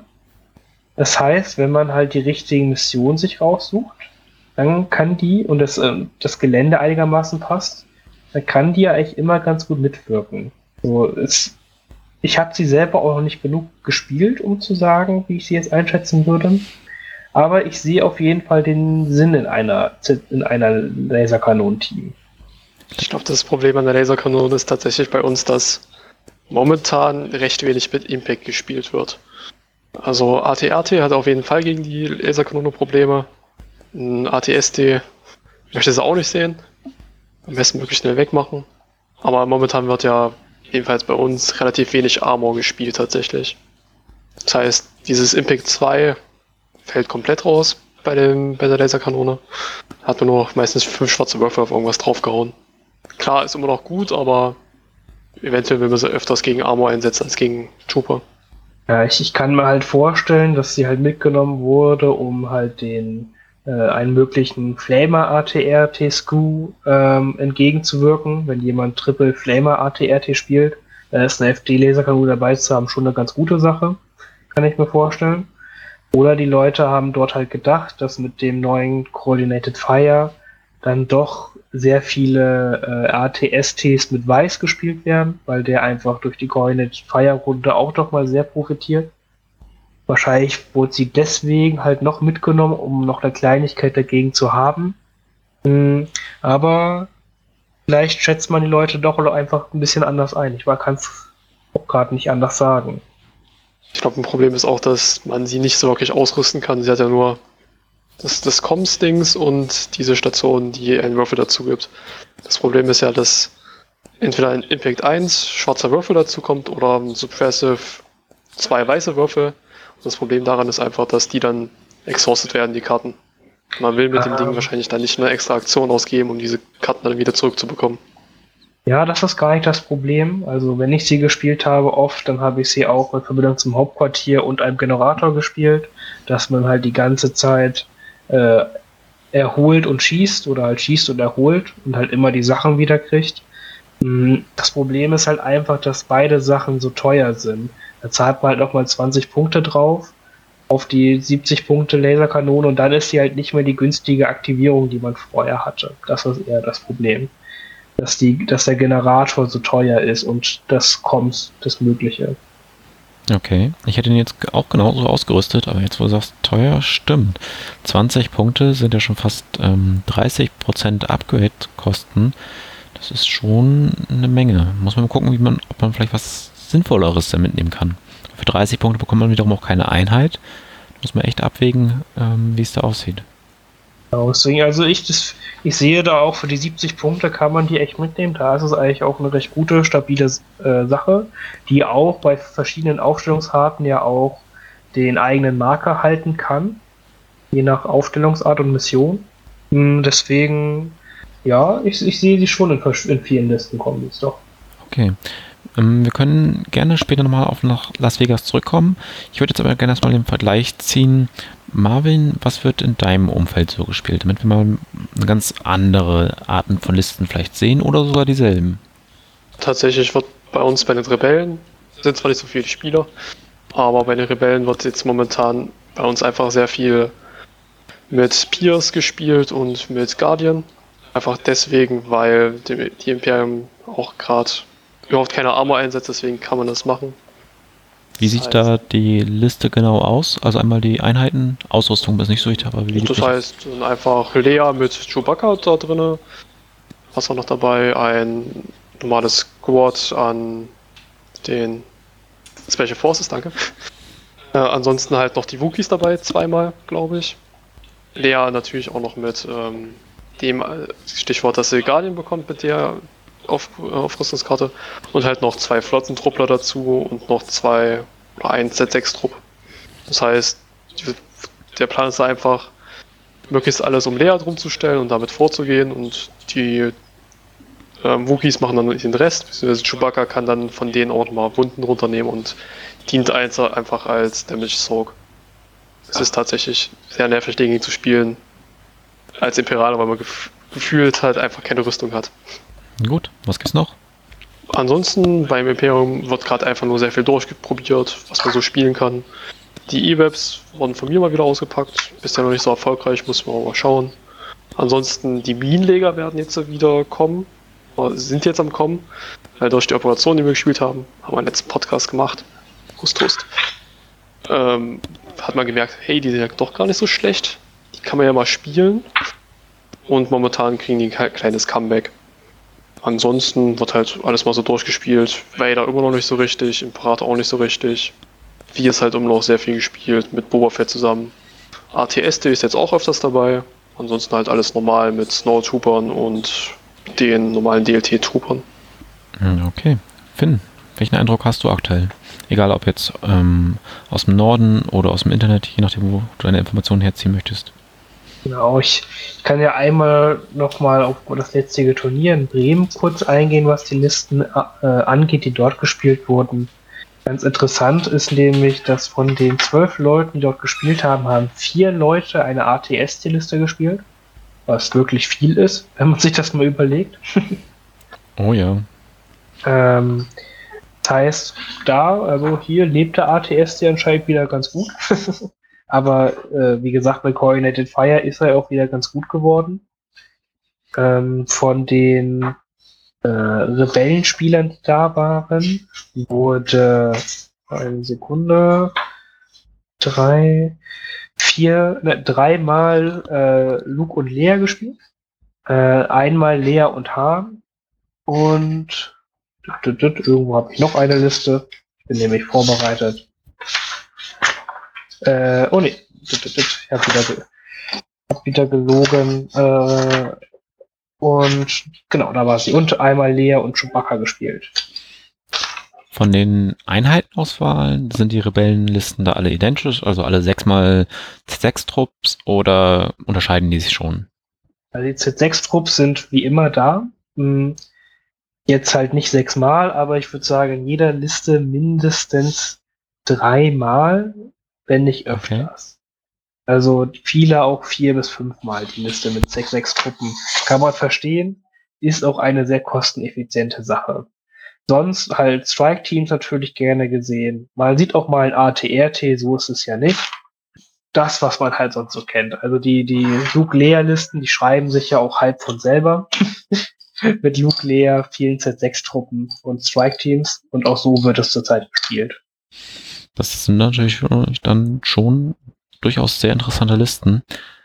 Ähm, noch zum ATST. Wir haben jetzt häufiger schon mal angesprochen, der steht nicht so gut da. Warum eigentlich? Der hat auch voll viele Lebenspunkte, ähm, Armor, dann halt seinen weißen ähm, Rüstungswurf mit Energie zum Drehen, äh, hat eine richtig starke Kanone, kann noch mehr Kanonen kann, bekommen, kann, wenn er möchte, ähm, alle Waffen zeitgleich abfeuern.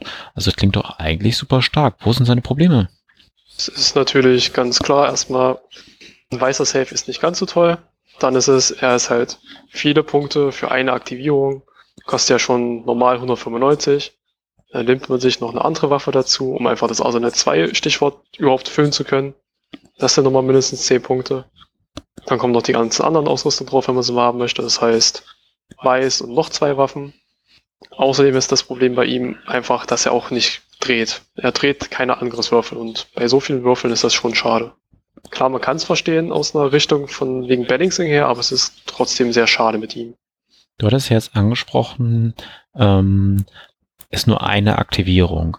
Aber das müsste doch eigentlich egal sein, ob ich jetzt 300 Punkte in eine Aktivierung stecke oder 300 Punkte in vier oder fünf Aktivierungen. Wo ist denn da der Unterschied? Aktivierungen sind natürlich äh, ein wichtiges Mittel im Listenbau. Ähm, da man abwechselnd aktiviert in Legion, heißt es, wenn man mehr Aktivierungen hat als der Gegner, kann man vermeintlich wichtige Aktivierungen nach den äh, wichtigen Aktivierungen des Gegners gegebenenfalls machen. So kann man zum Beispiel seinen Luke oder seinen Chewbacca, seinen Hahn äh, nach einer Aktivierung äh, Gegners halt machen, wenn nichts mehr Wichtiges von ihm dran ist, wenn der Luke nicht mehr beschossen werden kann und somit quasi äh, sicher für den Rest des Zuges agieren, ohne dass der Gegner sich wehren kann. Deswegen sind Aktivierungen sehr wichtig wenn man davon mehr hat als der Gegner. Hm, okay. Und was würdest du zum ATST sagen? Äh, der ATST hatte oder hat einen schweren Stand ein bisschen gehabt, weil Marvin hatte schon mal so richtig gesagt, er ist einfach teuer und er hat halt leider auch das Problem, dass wenn er keine Zielmarke hat, sein Schaden halt wirklich nicht sehr, nicht sehr konstant ist. Es, man kann ihn einfach sehr leicht verwürfeln, weil man nicht so viele Würfel wirft im Endeffekt und man auch mal gerne sehr wenig, äh, sehr wenig Treffer generiert und dann holt er seine Punkte halt einfach überhaupt nicht rein. Hm. Das ist jetzt ein bisschen besser geworden, wie gesagt, dadurch, dass er äh, durch Coordinated Fire noch in einer Runde super viele Aim-Marke hat und dann gegebenenfalls alle seine, äh, seine Würfel, die er hat, in Treffer drehen kann, dadurch, dass er sechs bis sieben A-Marker hat, kann er natürlich in einer Runde extrem viel Schaden machen. Das hilft ihm auf jeden Fall. Und äh, generell, wenn jetzt auch wieder mehr Fahrzeuge gespielt werden sollten, hat er viel Impact, was ihm auch helfen könnte zukünftig. Aber zur Zeit hat er ein bisschen schweren Stand, aber wird trotzdem noch viel gespielt, auch einfach weil sein Modell so geil ist, muss man ja auch dazu sagen. Ja, du hattest jetzt angesprochen, ähm, dass er seine Punkte nicht reinholt. Das möchte ich kurz erklären. Und zwar ist damit gemeint, er kostet halt seine 200 Punkte, 220 Punkte, was auch immer. Und er holt seine Punkte rein, wenn er auch 220, 230 Punkte erschießt. Ähm, sprich, dem Gegner dies wegnimmt, bevor das Spiel zu, vorbei ist und so plus minus null rausgeht. Wenn er sogar noch mehr tötet, hat er ein Plus gemacht, nimmt dem Gegner also Optionen weg, nimmt dem Gegner Schaden weg, der auf einen einprasseln könnte oder halt Einheiten weg, die Missionsziele halten können. Mm, man sollte da berücksichtigen, nicht jede Einheit muss ihre Punkte reinholen, denn man gewinnt ein Spiel nicht, indem man den Gegner vernichtet, sondern Missionsziele sammelt. Und ähm, wenn ich zum Beispiel gegen AT-ST spiele, dann verstecke ich mich oft vor dem. Das heißt, wenn mein Gegner ihn richtig gegen mich einsetzt, ähm, ist es oft so, dass er mich von gewissen Markern einfach weghalten kann, mich verdrängen kann, ohne dass er viel erschießt, weil ich verstecke mich immer noch viel vor ihm. Und dann muss ich gucken, um ihn herum zu spielen, was für mich die Mission wiederum deutlich schwieriger macht. Ja, was halt oft noch das Problem ist mit dem ATST, dass der Kernbereich, beziehungsweise die Trooper, die halt die Missionsziele halten können und müssen, meistens ein bisschen dünner besetzt sind. Und wenn der Gegner halt die Chance hat, früh dir den, die Truppler-Einheiten rauszunehmen, dann kann man halt die Mission nicht mehr gewinnen. Da muss man halt sehr drauf aufpassen und das kann schnell ausgenutzt werden. Beziehungsweise ist das Problem, dass die ATSTs oder der ATST generell in sehr wenigen Missionen zur Mission etwas beitragen können, tatsächlich. Also wir sind davon einfach ausgenommen. Manchmal können es einfach nur Trooper machen und kein ATST. Das heißt, diese 200, 250 Punkte, die man investiert hat, sind für die Mission tatsächlich totes Gewicht. Ja, dann finden wir waren eigentlich dabei, dass du so ein bisschen was über das Meta erzählst, wie du es empfindest. Wenn du das dann von dem Turnier erzählt, ähm, möchtest du noch mehr erzählen? Ja, das äh, Turnier hat soweit das halt eigentlich auch gezeigt, was halt so zurzeit stark ist. Die Wonder Twins habe ich jetzt schon öfters angesprochen, die werden auch weiter gespielt. Das ist eine gute Kombination. Und bei den Rebellen möchte ich auch sagen, mit das Stärkste. Hm, ich persönlich würde, würde noch als ähnlich stark äh, Luke, Leia und Chewbacca hinzusehen, weil es einfach auch eine sehr starke und flexible Kombination ist, auch wenn man dann ein bisschen dünner im Trooper-Bereich ist. Aber das ist immer noch sehr, sehr stark. Ähm, beim Imperium ist es erstaunlicherweise, finde ich, sehr flexibel, was die Stärke angeht. Ähm, da kann man sowohl die schon angesprochene Viers- und Boba-Kombination sehen, die auch äh, ja, Turniere gewinnt und einfach gut ist. Ähnlich stark ist halt auch eine Palpatine-Liste, wie sie auch bei der LWO mitgespielt hat. Also Palpatine, eine royale Garde und ein bisschen was dazu. Aber auch darf man eine gut gespielte Vader-Liste auch nicht unterschätzen, weil die ähnlich stark ist wie Palpatine. Darf man auch nicht vergessen. Das heißt, äh, da sind auf jeden Fall alle drei Commander mit den entsprechenden Builds oben mit vorhanden beim Imperium. Ich glaube, was auch noch dazu kommt, ist, dass die, das Imperium einfach mit den DLG-Trooper ein unglaublich sicheres Standbein auf den Core-Truppen hat. Ich habe jetzt in letzter Zeit gesehen, dass bei den Rebellen immer weniger Z6er gespielt werden, sondern immer mehr Spezialeinheiten oder ähnliches. Oder auch Flottentruppler. Aber beim Imperium ist eigentlich immer irgendwas mit DLT dabei. Es sind noch ein oder zwei Snowtrooper, aber meistens ist irgendwie noch DLT dabei, der einfach wirklich standsicher ist. Ja, ist halt eine gute Waffe. Ich habe mich schon oft über ihn beschwert. Ähm, er hat halt die hohe Reichweite, also Reichweite 4 ist mehr als die Rebellen im Standardbereich haben. Und ähm, rote Würfel sind sehr gut. Der Großteil des Schadens kommt halt einfach die roten Würfel des DLT und nicht über die weißen Würfel der normalen Truppen. Und da muss man erstmal sehr, sehr viele Sturmtruppler wegschießen, bevor der DLT geht. Das hinter einem Gelände oder dergleichen wird tatsächlich ein richtiges Problem. Ähm, Nochmal zurückzukommen, Finn, du hat das jetzt ein paar Listen aufgezählt. Äh, Nuclear, Nuclear Shui und ähm, die drei beim Imperium. Seht ihr irgendwo konkret Vorteile von einem Commander oder Commander-Pärchen gegenüber von anderen Listen? Also gibt es hier vielleicht so eine Art Schere, Stein, Papier? Oder hängt das dann immer von den einzelnen Spielern ab oder von dem, was ansonsten in der Liste ist? Finde, ich glaube, du hast da mehr zu erzählen als ich gerade. Also Stein, Papier, Schere kann man es gar nicht so nennen. Ähm, aber äh, es gibt natürlich schon Vorteile, gegebenenfalls. Also Palpatine freut sich, wenn der Gegner natürlich nicht immun gegen Pierce ist, weil seine Blitze Reichweiten Pierce haben wie sonst was. Deswegen äh, freut er sich äh, über Listen mit Leer und ähnliches. Oder aber auch Luke geht ganz gut, weil er halt weniger Lebenspunkte hat als Vader zum Beispiel. Also Deswegen der Imperator sieht Vader als Gegner nicht so gerne, würdest du zum Beispiel sagen. Nee, genau, weil äh, man hebt sich auch als Vader-Spieler halt die Meister des Bösens Karte halt immer für die für den Einser-Pip-Runde auf, um mit dem Dodge-Token zu starken.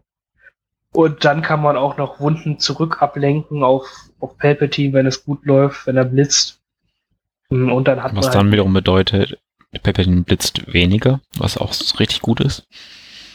Genau. Genau das. Und, äh, und dann hat man halt noch die starken acht Lebenspunkte Das heißt, man muss, da muss der Palpatine sehr viel reinblitzen, bevor der Vader umfällt. Ja. Mhm. Aber das ist jetzt nur so grob gesagt. Man sieht natürlich genauso äh, Luke und Leia-Listen, die Palpatine-Listen besiegen. Das ist, kann, nicht, möchte ich gar nicht so sagen. Generell äh, würde ich sagen, die Commander, jeder hat halt seine kleineren Vorteile beziehungsweise Schwächen, mm, aber oft macht halt auch die Spielweise und der, der, der Rest der Armee ist halt dann einfach aus und die Mission, was halt besser ist. Man sieht halt so Einheiten wie äh, Luke sind halt ultra stark, wenn man zum Beispiel Cover the Supply spielt. Mhm. Welche Karte ist das? Das ist die, wo man die Kisten aufsammelt in der Mission. Ja, da sind halt, äh, ist die Luke-Leia-Kombination halt sehr stark, weil man auch noch hier kein, zum Trauern ist keine Zeit spielen kann und da Luke sehr schnell in Base-Kontakt mit dem Objective kriegen kann und man dann schnell weglaufen kann mit dem Objective und so drei, drei Kisten hat und gewonnen hat. Und ja, deswegen ist es oft, finde ich, auch eine Missionssache, wovon es halt abhängt. Okay. Ähm, was haltet ihr von, wenn wir diese Listen, die wir jetzt gerade ein bisschen als Meta definiert haben, ähm, einmal durchgehen? Ja, gerne. Dann fangen wir doch mal an mit dem Klassiker, den Wonder Twins, also den Skywalker Zwilling, Lea und Luke. Ich würde jetzt ähm, Marvin ein bisschen außen vor lassen, unhöflicherweise. Äh, er ist damit aber, wie ich gerade deute, äh, zufrieden und führe jetzt eher so ein Interview mal mit Finn, weil er sich mit diesen Listen mehr beschäftigt halt, als Marvin das getan hat. Ähm, also, Finn, ähm, Luke Lea, würdest du sagen, die Liste an sich dahinter sieht immer recht ähnlich aus oder Variationen, ohne dass du jetzt alles aufzählst, aber vielleicht gibt es irgendeinen gewissen Kern, der etwa gleich ist oder unterscheidet sich. Und wenn danach kannst du gleich einsteigen, wo die Stärken dieser Liste liegen. Du hast ja gerade eben Luke schon ein bisschen angesprochen, aber vielleicht einfach mal die wesentlichen Punkte nochmal ansprechen. Gut, mm, was halt man grob sagen kann, was halt immer gleich sind, sind das mindestens drei bis vier Einheiten Z6 Trooper dahinter stehen. Einfach weil die eine sehr kosteneffektive Standardauswahl sind und mit ihrer Z6 einfach sehr viele Würfel werfen und da auch sehr viel, eine sehr hohe Varianz haben und möglichst viele Treffer generieren können. Äh, dazu kommen halt je nach Spielstil zwei bis drei Strike-Team-Einheiten oder große Kommandos. Das ist halt vom Spielstil abhängig des, desjenigen, würde ich sagen. Und dann wird es oft abgerundet von einem ATRT oder einer Laserkanone. Ich denke, so lässt sich meistens eine Wonder Twins Liste zusammenfassen. Manchmal mit Flottentruppler, manchmal ohne, manchmal großen Kommandos, manchmal nicht. Und ja. Auf der LWO haben wir jetzt gesehen, ähm, die beiden halt teilweise mit einer Laserkanone, ähm, zwei bei drei Sniper-Teams und fünf bis sechs Z6-Trupps und einmal halt mit den Flottentruppen.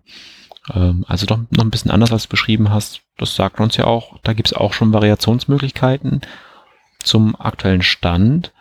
Ähm, bedeutet das auch, die meisten Auswahlen, die die Rebellen aktuell haben, sind mit drin.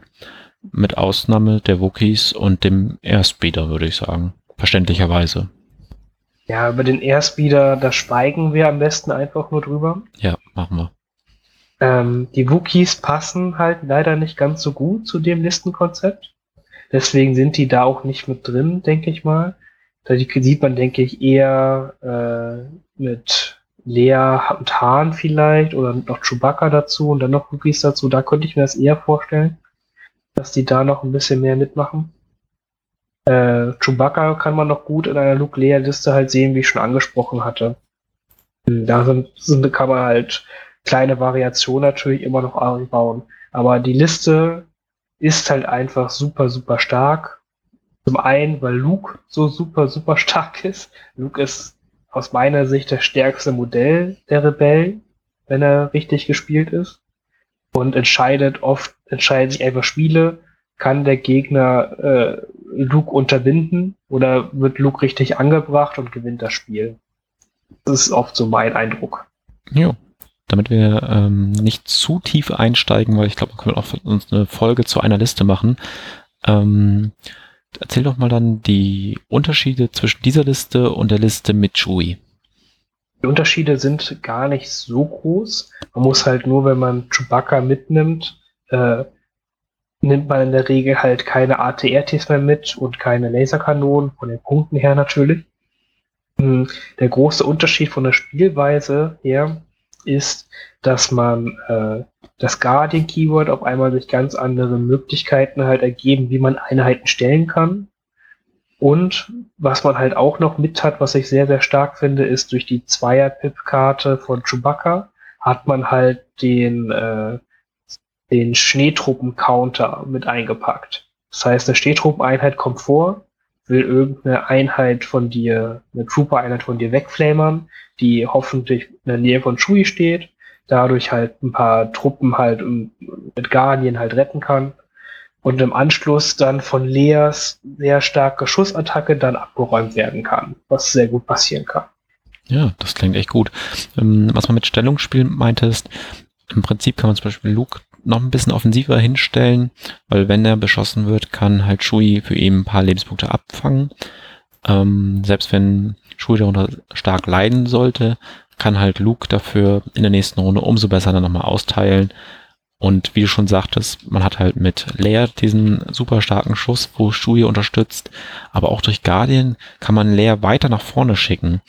Ähm, wenn man ihr dann halt auch noch die Upgrade-Karte mitgibt, ähm, die dann Einheiten zu ihren Leibwächter macht, dann kann man sie mit ihrer doch sehr guten Pistole auch offensiv mal einsetzen. Nicht in der ersten Welle, aber vielleicht direkt dahinter. Das ist sehr richtig. Was man auch nicht vergessen kann, man hat die Möglichkeit, durch die Chewbacca Einser-Karte quasi Luke mit zwei Einser-Pips zu aktivieren im Spiel, was man sonst meistens nicht so oft hat. Und das ist auch sehr, sehr stark und oft unterschätzt. Ja, jetzt hier mittendrin, das gehört eigentlich eher an Anfang, möchte ich nochmal einwerfen. Wir reden hier über Listen, die es einem am einfachsten machen, ein Turnier zu gewinnen. Das heißt nicht, dass man mit anderen Listen, die wir nicht ansprechen, kein Turnier gewinnen kann. Das heißt nicht, dass diese Listen unschlagbar sind. Das heißt auch nicht, dass diese Listen immer einen großen Vorteil gegen andere Listen haben. Ähm, wir reden jetzt einfach nur über die Listen, die aus unserer Sicht aktuell am allerstärksten sind Teilweise haben sie dabei aber nur einen kleinen Vorteil gegenüber anderen Listen. Ich selbst spiele zum Beispiel kein Leer Luke, sondern ähm, spiele Leer Hahn aktuell, beziehungsweise Leer Shui testen und gehe davon aus, dass ich damit nicht so viel schlechter stehe, als ähm, ich mit Leer Luke vielleicht machen würde.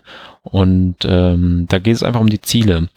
Äh, es gibt da verschiedene Kategorien, solche Listen einzusortieren ähm, was auch Star Wars Legion sozusagen oder die Star Wars Legion Spieler aus anderen Tabletops übernommen haben.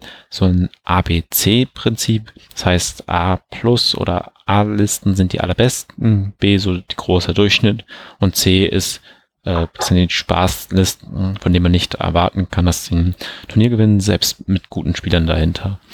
Oder, was mir ein bisschen besser gefällt, bei Legion leider aber noch nicht ganz so funktioniert, ist das, ähm, wie viele Spiele von fünf Spielen kann ich gewinnen. Bei größeren Turnieren, zwei Tagesturnieren hat man oft fünf Spiele. Und dann kann man so einsortieren, diese Liste hat die Chance, fünf von fünf, fünf Spielen zu gewinnen. Das hat natürlich erstmal jeder, aber bei dieser Liste ist es wahrscheinlich. Eine andere Liste, vier von fünf Spielen. Das finde ich ein bisschen angenehmer, aber sowas kommt vielleicht später. Ähm, ich würde sagen, wir schreiben das nachher auch nochmal unter die Folge drunter, worüber wir hier eigentlich reden, damit da keine Missverständnisse auftauchen. Das heißt, man kann nur noch diese fünf Listen spielen oder diese sechs Listen, sondern alle anderen kommen natürlich auch in Frage. Und ähm, ich würde sagen, das hat man ja teilweise auch schon gesehen, dass Turniere gewonnen wurden von Listen, die wir hier jetzt gar nicht erwähnen. Ja, das ist sehr richtig. Es soll jetzt ja nur ein kleiner Einblick sein von Listenmöglichkeiten oder das Meta, wie wir es zurzeit sehen, wie wir es äh, aus anderen Turnieren jetzt gesehen haben, seien es die LWO oder seien es andere Turniere, die im Internet äh, beschrieben wurden, wo darüber berichtet wurde. Das soll halt nur sein, wie wir Listenkombinationen sehen. Aber es gibt natürlich auch die anders, viele mögliche andere Listentypen und Archetypen, die man spielen kann. Wollten euch nur einen kleinen Überblick geben, was wir so als stark empfinden. Dann machen wir doch mit dem Überblick gleich weiter. Und neben den Turniersieger aus Las Vegas, Wirs und Boba, was macht diese Liste so gut? Äh, sie hat halt einmal einen günstigen Commander mit Wirs und das heißt sehr, dadurch sehr viele effektive Standardtruppler. Äh, der DLT Stormtroopers sind einfach super effektiv, wie wir schon be berichtet haben, die sind, äh, wie man oft scherzt, haben die weißen Würfel Ignore Cover äh, mit dem DLT dahinter. Mhm. Ja, und es ist einfach, es ist eine gute Kernauswahl. Ist, und dahinter, wie es supportet, die Trooper-Einheiten sehr gut, verteilt Aim-Marker und hat doch ganz nette Karten. Und Boba ist dann halt das Skalpell, was dazu kommt. Wenn er richtig gespielt wird, kann er sehr, sehr viel Schaden machen und hat mit dem Kopfgeld noch ein kleines Druckmittel beim Gegner, dass er auf seine wichtigen Einheiten Luke vielleicht mal aufpassen muss, dass er die jetzt nicht verliert, weil er sonst einen Siegpunkt verschenkt. Hm. Und dazu zum Beispiel die LWO-Siegerliste hatte noch eine imperiale Garde-Einheit als entweder Jedi Sith-Jäger oder wahrscheinlich auch noch mit Guardian die Möglichkeit, den Sniper War zu gewinnen. Wenn der Gegner zwei oder drei Sniper-Einheiten hat ohne Guardian, gewinnt man mit seinen eigenen Sniper den Sniper War und hat dann auch einen kleinen Vorteil im Spiel. Und ja, es ist einfach ein, es ist schön an der Liste, sie hat auf alles eine Antwort. Also alles, was der Gegner bringen kann, seien es Fahrzeuge, seien es Jedi Siths, sei es Masse an Aktivierung, kann mit so einer Liste gehandelt werden.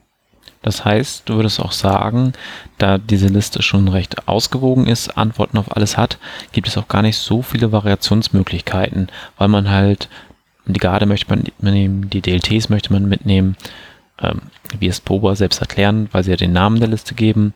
Äh, oder hat man irgendwo noch Spielraum, äh, andere Einheiten mitzunehmen und andere dafür rauszulegen? Also ich, ich sehe die Liste auch ohne die Garde, kann man sie halt auch spielen, um mehr Aktivierung reinzukriegen. Damit büßt man halt natürlich ein bisschen Schlagkraft halt ein gegen Luke Vader Listen.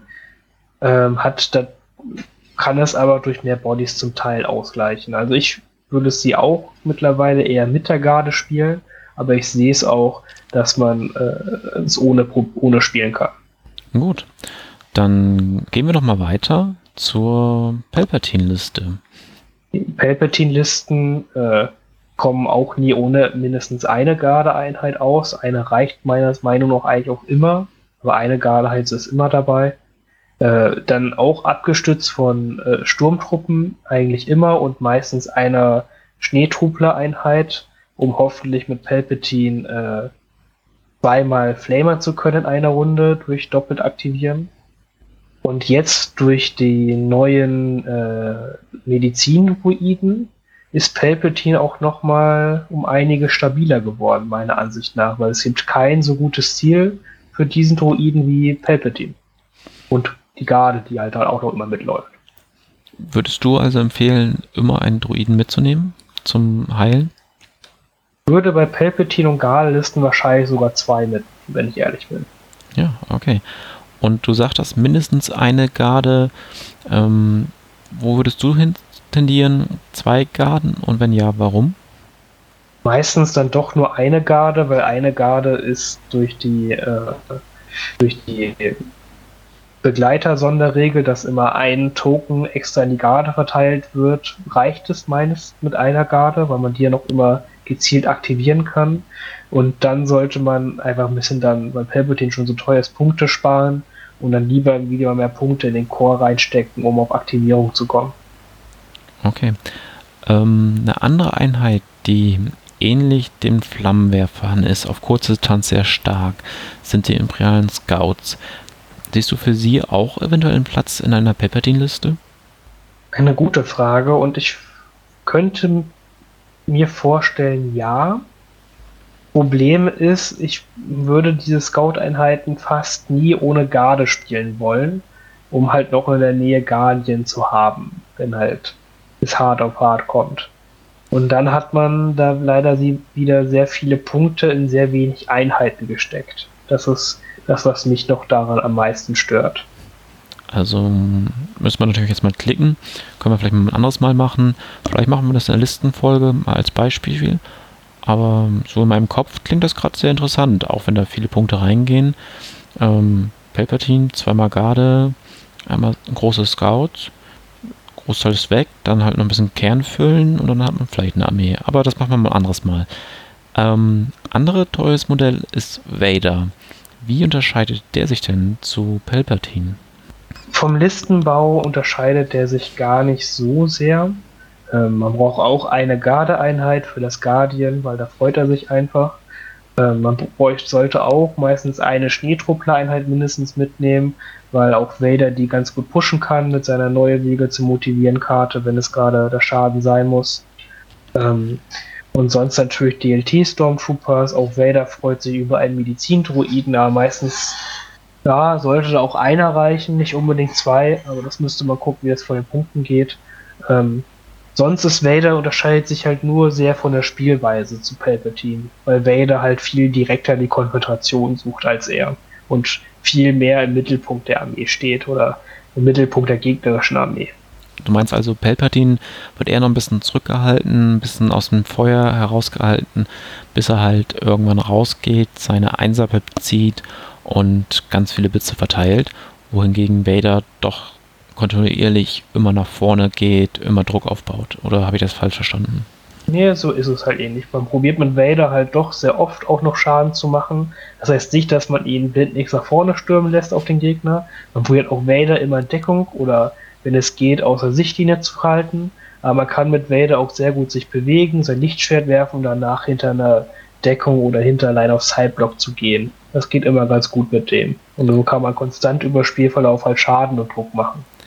Ähm, du hast gerade ein sehr wichtiges Wort in Verbindung mit Vader fallen lassen, und zwar Lichtschwert werfen. Oh, das sind sogar zwei Wörter. Und zwar dieses Upgrade. Eine Machtfähigkeit, halt das Lichtschwert zu werfen, ist für Vader unglaublich wichtig. Denn im Gegensatz zum Beispiel zu Luke darf Vader nach der Bewegung einen Angriff machen. Und nicht nur einen Nahkampfangriff, sondern auch einen Fernkampfangriff.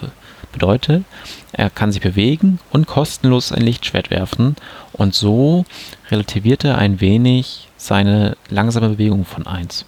Vor allen Dingen ist dieser Angriff dann auch noch besser als der Ranged-Angriff von Luke mit drei roten Würfeln statt zwei und Pierce 3 und Impact 3. Auf Reichweite 2, das ist schon eine Ansage. Klar, man ignoriert keine Deckung oder sowas, aber das ist, wenn man eine Einheit damit erwischt, das sind schon mal ein paar Schaden, die durchgehen. Da sollte man sich vor Nacht nehmen.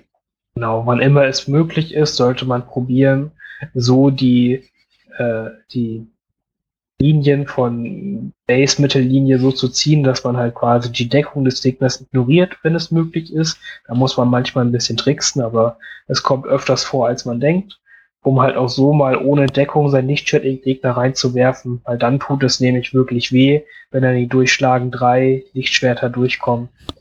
Äh, so macht Vader auch wirklich gut Schaden. Aber sobald man eine schwere Deckung wirft, relativiert sich das natürlich alles sehr schnell mit seinem Schadensoutput. Man könnte jetzt den Eindruck gewinnen, dass ähm, Boba und Viers ja, wie wir sagten, sehr vielseitig ist, Antworten auf sehr viele Sachen haben, bei den anderen beiden Imperialen haben wir gesagt, ah, da muss man ein bisschen hier und da aufpassen. Auch bei Luke und Lea fielen die Worte hm, hin und wieder mal vorsichtig sein. Die Boba Wiers Liste hat jetzt das größte Turnier der Welt geworden. Ist die Boba Wiers Liste stärker als die anderen Listen, auch wenn es nur ein bisschen ist? Ist sie das oder sind die auf Augenhöhe? Marvin, könntest du da was eine Einschätzung zu abgeben? Ich glaube tatsächlich, dass es sehr viel auf die Spieler drauf ankommt. Es ist natürlich immer so, dass ein stärkerer Spieler einen schlechteren Spieler fertig machen wird, auch wenn der schwächere Spieler die stärkere Liste hat. Jetzt haben wir tatsächlich aber gesehen, dass auf dem größten Turnier der Welt das gewesen ist. Das heißt, es waren wahrscheinlich auch die mindestens jeweils äh, Teil davon besten Spieler der Welt wahrscheinlich auch noch dabei. Das heißt, man kann eine kleine Einschätzung treffen, dass die Liste ein wenig stärker ist als die Lea-Liste. Die Frage ist jetzt, äh, wie viel und wie man, ob man das auf sein eigenes Spiel übertragen kann. Ich gehe davon aus, dass die dann auch sehr lange diese Teste, Liste ausprobiert haben und gespielt haben und da die Clues rausbekommen haben. Hm, bei einem Punkt möchte ich jetzt widersprechen, und zwar mit den besten Spielern der Welt. Das sollte eigentlich so sein. Ähm, ich hoffe, dass es vielleicht bei einer Weltmeisterschaft 2020 oder 2021 auch so sein wird. Jedoch sind für die Las Vegas Open ja aus Europa oder Australien kaum Spieler angereist. Ähm, das kostet halt schon eine Menge Geld, auf einen anderen Kontinent zu fliegen. Deswegen kann man das so erstmal nicht in den Raum stellen, meiner Ansicht nach. Aber ich denke schon, dass aus den USA oder zumindest Nordamerika die besten Spieler da sein werden. Ja, und die wissen auch schon, wie man Star Wars Legion spielt. Das kann man, das muss man denen schon äh, lassen. Also das werden schon sehr, sehr, sehr gute Spieler sein, die dort gespielt haben. In den anderen Punkten stimme ich Marvin erstmal zu. Finn, wie siehst du das? Ähm, ich denke, vor dem Specialist Upgrade war die Liste, war Luke Lea die stärkste Liste, die es gab. Auch nicht bei viel. Jetzt mit der neuen Dreier-Pip-Karte äh, sehe ich die Boba Wirs Liste einen Tacken vor den Wonder Twins. Nicht viel, aber ich denke, sie ist einfach ein bisschen stärker, einfach dadurch, dass man in der einen Coordinated Fire Runde die Möglichkeit hat, so viele Treffer zu produzieren beim Gegner, dass das echt richtig viel rausnehmen kann. Es ist zwar, es muss zwar viel stimmen und viel klappen, dass man den Schaden wirklich so anbringen kann. Und der Gegner muss da gerade keine Chance haben, es zu verhindern. Aber äh, dadurch, durch die Möglichkeit, ist jetzt zur Zeit für mich diese VS Boba-Liste mit der stärkste, was es gibt. Gut. Hat die Liste eine Schwäche? Beziehungsweise besser noch gefragt, wenn mein Gegner diese Liste hinstellt, wie gehe ich dagegen vor? Beziehungsweise muss ich schon an irgendwas beim Listenbau denken, um mit dieser Liste umgehen zu können? Man muss immer, wenn man, wenn es geht, sollte man auf Boba Fett schießen, weil einfach dort die Lebenspunktverluste sehr wehtun. Deswegen kann man da, sollte man da sehr viele Schüsse drauf nehmen, wenn es geht. Man sollte immer beachten, wenn man Einheiten wie Luke spielt, dass man äh, sich nicht in einer ungünstigen Situation mit Luke äh, hier die Seilpeitsche fangen möchte. Zum Beispiel Luke steht im Offenen und kann sich dann für eine Runde lang nicht bewegen. Das ist meistens dann sehr ungünstig für ihn. Das heißt, da muss man im Voraus halt planen, wo man mit Luke steht und was der Boba machen kann die Runde. Und sonst generell ist aber Luke oder ein Vader oder auch ein Palpatine immer noch ein sehr starker Konter gegen oder eine sehr starke Möglichkeit gegen die Liste, einfach weil äh, abgesehen von der Garde nichts Pierce-immun ist und die auch nur im Nahkampf. Das heißt, wenn es geht, sollte man die Garde auch mit Reichweiten Pierce so, so früh es geht beschießen, damit die dann auch schnell ihre, äh, ihren Output verliert. Okay. Ich würde jetzt am liebsten zu unserem letzten Punkt übergehen. Was passiert in Zukunft? Aber vorher gebe ich euch noch die Möglichkeit, wollte zum aktuellen Meter noch irgendwas anmerken? Hier einmal Kopfschütteln. Finn, wie siehst du das? Ähm, es, es klang jetzt wahrscheinlich alles ein bisschen so, als hätten wir, wie gesagt, auf wenig Listen versteift und auch auf wenig Auswahlmöglichkeiten. Ähm, möchte nur noch mal klarstellen, dass dies wirklich nicht so ist. Die Star Wars Legion ist bis auf eine Einheit, über die wir hier nicht sprechen wollen, jede Einheit wirklich spielbar und ich würde auch sagen, jede Einheit kann man in einer Turnierliste spielen und auch mit dieser Liste äh, ein Turnier gewinnen. Äh, man muss halt nur sich äh, Gedanken zu den Einheiten machen und warum und wie man sie spielen möchte. Hm. Weil das ist, hat nämlich FFG ganz gut hingekriegt. Die Einheiten sind alle spielbar und sind gut und jeder, jede Einheit hat irgendwie eine Aufgabe, die sie erfüllen kann. Ja, ähm, mir kommt gerade so die Idee, vielleicht können wir in Zukunft mal anbieten, Listen vorzuschlagen, die halt nicht zu den Top 5, Top 3, je nachdem gehören, ähm, und die in einer extra Sektion, so kurz vor der Hobby-Sektion nochmal vorzustellen, um Leuten einfach Ideen zu geben, was sie noch spielen könnten, äh, abseits von dem, was, von dem man im Internet immer viel liest. Da können wir sonst nachher, wenn wir mit der Aufnahme fertig sind, mal drüber sprechen, ähm, aber wäre vielleicht eine Option. Jedoch macht das Fantasy Flight Games ja schon sehr gut, wie Finn auch sagte, indem sie auch neue Sachen rausbringen. Wir erwarten in wenigen Tagen Jin und die Pathfinder. Nächsten Monat Krennic und die Death Trooper und einen Monat später zwei neue Fahrzeuge, die vielleicht schon wieder alles umkrempeln. Marvin, was erwartest du? Was sehen wir in Zukunft? Also die Zukunft hält tatsächlich viel Spannendes bereit, besonders mit den neuen Fahrzeugen. Dass da nochmal ganz viel kommen wird, denke ich. Dass das nochmal das Meta ordentlich umkrempeln wird, dass dann auf allen Seiten nochmal mit mehr Impact gespielt wird, vielleicht sogar mit mehr Ionenwaffen. Das wird auf jeden Fall sehr spannend, besonders mit dem Panzer und dem schnellen Reinkommen der Rebellen mit dem Landspeeder. Oder wie das Ding heißt. Ich kann mich da nicht dran erinnern. Dass da noch Luke in die Mitte kommt, relativ schnell noch andere Einheiten. Das wird sehr spannend. Ansonsten natürlich Death Trooper, Krennic. Ich freue mich drauf, sind super Einheiten, sind super cool gemacht. Muss gucken, wie man sie ins Spiel reinbekommt, aber das sollte man hinkriegen. Jin genauso, wird sehr vielseitig sein, die Kommandos genauso, das wird sehr stark sein. Das Infiltrate, Stichwort, müssen wir noch schauen, wie man es anwenden kann. Aber ich glaube, besonders in Stellungskrieg ist es dann besonders gut, wenn man sich dann schon eine gute Stellung rausholen kann am Anfang der Runde. Ja, Finn, deine Einschätzung. Ja, ich denke, Jin und die Pathfinder werden das Missionsspiel ganz schön doll verändern. Mm, und das auch eher zum Nachteil des Imperiums, leider Gottes. Weil solche Missionen wie Recover the Supplies echt schwierig werden, wenn man so eine Jin und eine Pathfinder gegen sich hat. Weil dieser Marker steht in der Mitte die Einheiten haben keine Probleme, sich sofort an die Mitte zu stellen und dann in der ersten Runde das, das aufzuheben und sich dann wegzubewegen, ohne dass man große Möglichkeiten hat, darauf zu reagieren. Das ist einfach stark. Ich denke nicht, dass es zu stark ist. Es äh, fordert halt nur vielleicht ein bisschen eine andere Spielweise, wenn man das gegen sich hat. Man halt ein bisschen offensiver spielen muss oder dann eher an die anderen Boxen des Gegners gehen muss. Mhm. Könnte das dann zum Beispiel auch wieder eine Palpatine oder Vader-Liste mit Garde ähm, wichtiger machen, weil die die Möglichkeit haben, eine Garde schnell weit nach vorne zu werfen, die dann diesen Markerträger bindet? Oder reicht das nicht, weil sie nicht sofort ankommt? Doch, ich denke, dass solche Option, solche äh, Optionen wichtig sind gegen solche Listen. Mhm. Gerade wenn der Gegner halt nicht achtsam ist und dann doch die Reichweiten unterschätzt, dann sind solche Pathfinder oder auch Jin selber mit ihren nur weißen Verteidigungswürfeln und dann noch kein Suppression-Markern auch sehr, sehr schnell erledigt. Ich glaube, dass auch die Speederbikes dann im, bei dem Imperium dazukommen werden, dass die sehr schnell vorkommen und die Pathfinder dann doch schnell weghauen. Ist ja ein ATS-Angriff. Mhm. Du meinst halt, weil man mit zwei Bikes halt zwei rote, zwei schwarze, zwei weiße Würfel hat. Genau.